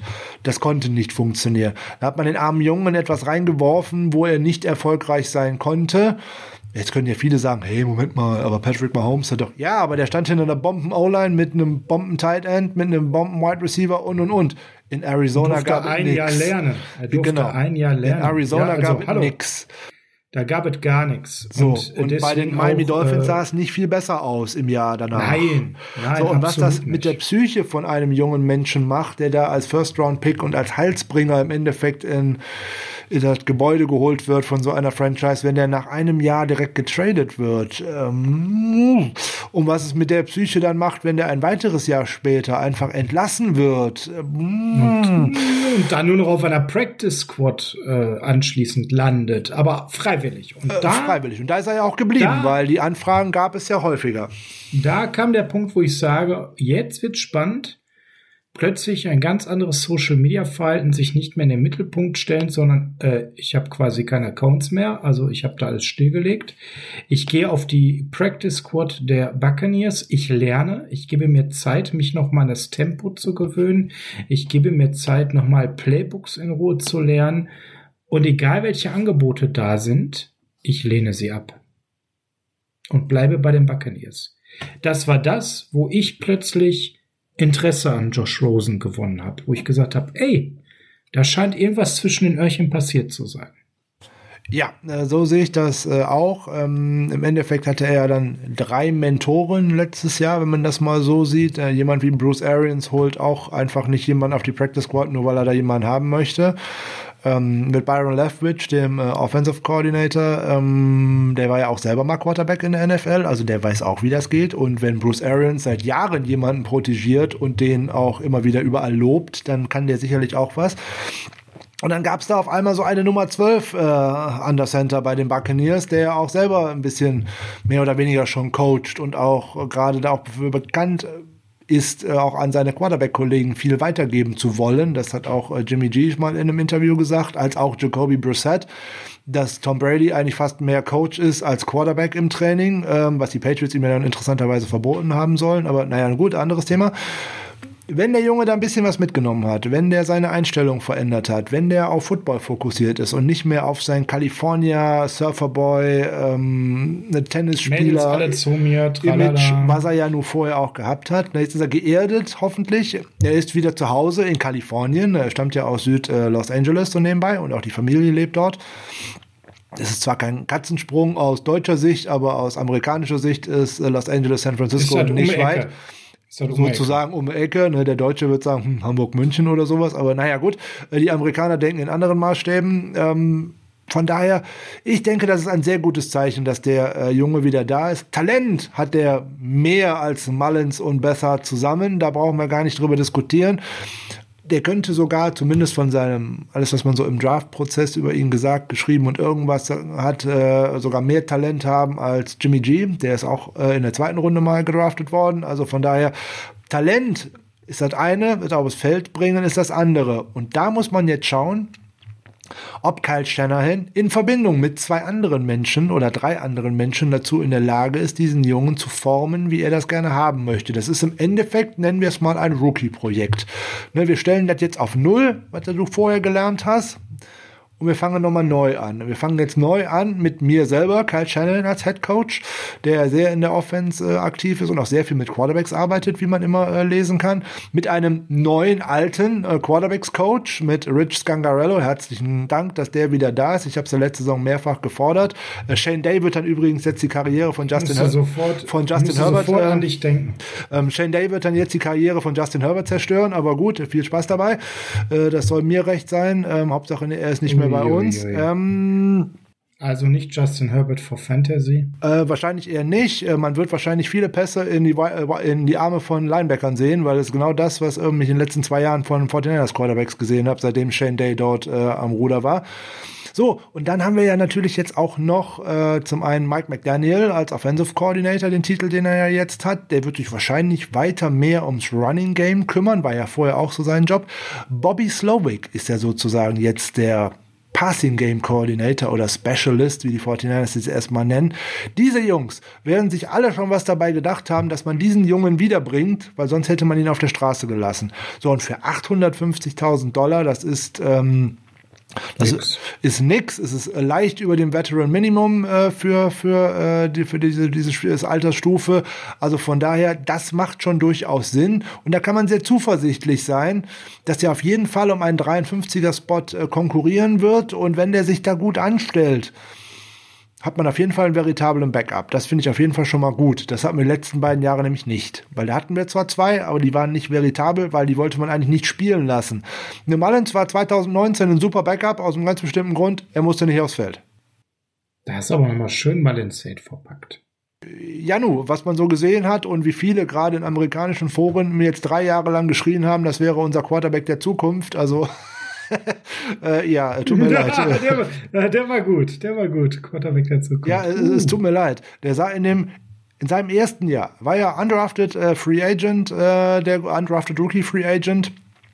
In seinem ersten Jahr unter Scangarello sah der auch gar nicht schlecht aus. Da sah die Offense der 49ers aber ohnehin grausam aus, dank äh, CJ Beathard so nebenbei. Ähm, dann hat er uns mal den ersten Sieg gegen die Raiders da eingebracht und und und. Ähm, da ist so ein, so ein gewisser Heldenstatus irgendwie erwachsen, den ich nie so ganz verstanden habe. In den zwei Jahren danach unter äh, Shane Day gab es keinerlei Fortentwicklung, so dass ich das immer noch sehe, dass er so spielt wie 2018. Und wenn ich mich in drei Jahren NFL nicht fortentwickle, ja, dann mache ich was falsch. Und dann habe ich es auch nicht mehr verdient, auf so einem Roster von so einem Team zu sein. Frank, Hältst du es für total ausgeschlossen, dass wenn all das eintrifft, was du zu Josh Rosen gesagt hast, er in der Saison 2022 unser Starting Quarterback wird? Es ist eine Möglichkeit. Ausschließen würde ich das auf gar keinen Fall, weil es könnte ja durchaus sein, dass die Saison 2021 äh, nicht so läuft, wie die 49ers sich das vorstellen oder dass Garoppolo sich vielleicht nochmal verletzt oder dass äh, man ihn Rosen neben den Rang abläuft. Womöglich auch das, wenn der im das kann ja mal schnell gehen, ne? Wie schnell hast du mal vorneweg zwei, drei Spiele verloren und es läuft irgendwie nicht und dann du musst irgendwie sagen, ich muss jetzt mal was verändern und dann kommt ein Quarterback rein und dann äh, läuft das auf einmal. Guck dir das Oder an. Jimmy verletzt sich, wie du schon sagst, oder dann muss Rosen rein und wir stellen plötzlich fest, huch, das, das läuft ja. Funktioniert. Das funktioniert. Wir haben vorhin über Carson Wentz gesprochen. Wir haben nur über Carson Wentz gesprochen, weil das Team, das komplette Team schlecht war letztes Jahr und dann irgendwann der Rettungsanker oh, ich mache was Neues mit neuem Quarterback, weil der läuft jetzt auf einmal selber mit dem Ball, weil geworfen hat er ihn ja kaum. So gewinne ich auf einmal Richtig. wieder irgendwas und dann trete ich eine Welle los. Ne, da wird aus einem Sturm, wird auf einmal Sturm im Wasserglas, wird auf einmal ein Hurricane, dass man jetzt meint, mit Jalen Hurts gewinnt man einen Super Bowl. Äh, ne, halte ich jetzt auch für weit hergeholt, ähm, aber möglich ist das alles. Ne, überlegen wir alle noch mal 20 Jahre zurück, da ist ein gewisser Tom Brady in diese Liga gekommen, irgendwie Pick 199, wenn mich nicht alles täuscht, aus von der University of Michigan. Da gab es da einen Drew Bledsoe. Niemand hat darüber nachgedacht, dass der auf einmal einen Super Bowl gewinnt, anderthalb Jahre später, weil Drew Bledsoe sich verletzt hat. Da hat niemand drüber nachgedacht. Möglichkeiten gibt es immer, Next Man Up gibt es auch immer eine Chance zum richtigen Zeitpunkt auch am Schlawittchen zu packen und dann tatsächlich zu ergreifen, das ist die Kunst bei der Geschichte. Der gute Josh Rosen muss fit sein, dass er in jedem Spiel in der nächsten Saison reinkommen kann. Der muss das Playbook gefressen haben und dann kann das von jetzt auf gleich auch tatsächlich funktionieren. Das ist nicht wahrscheinlich, aber es ist auch nicht ausgeschlossen.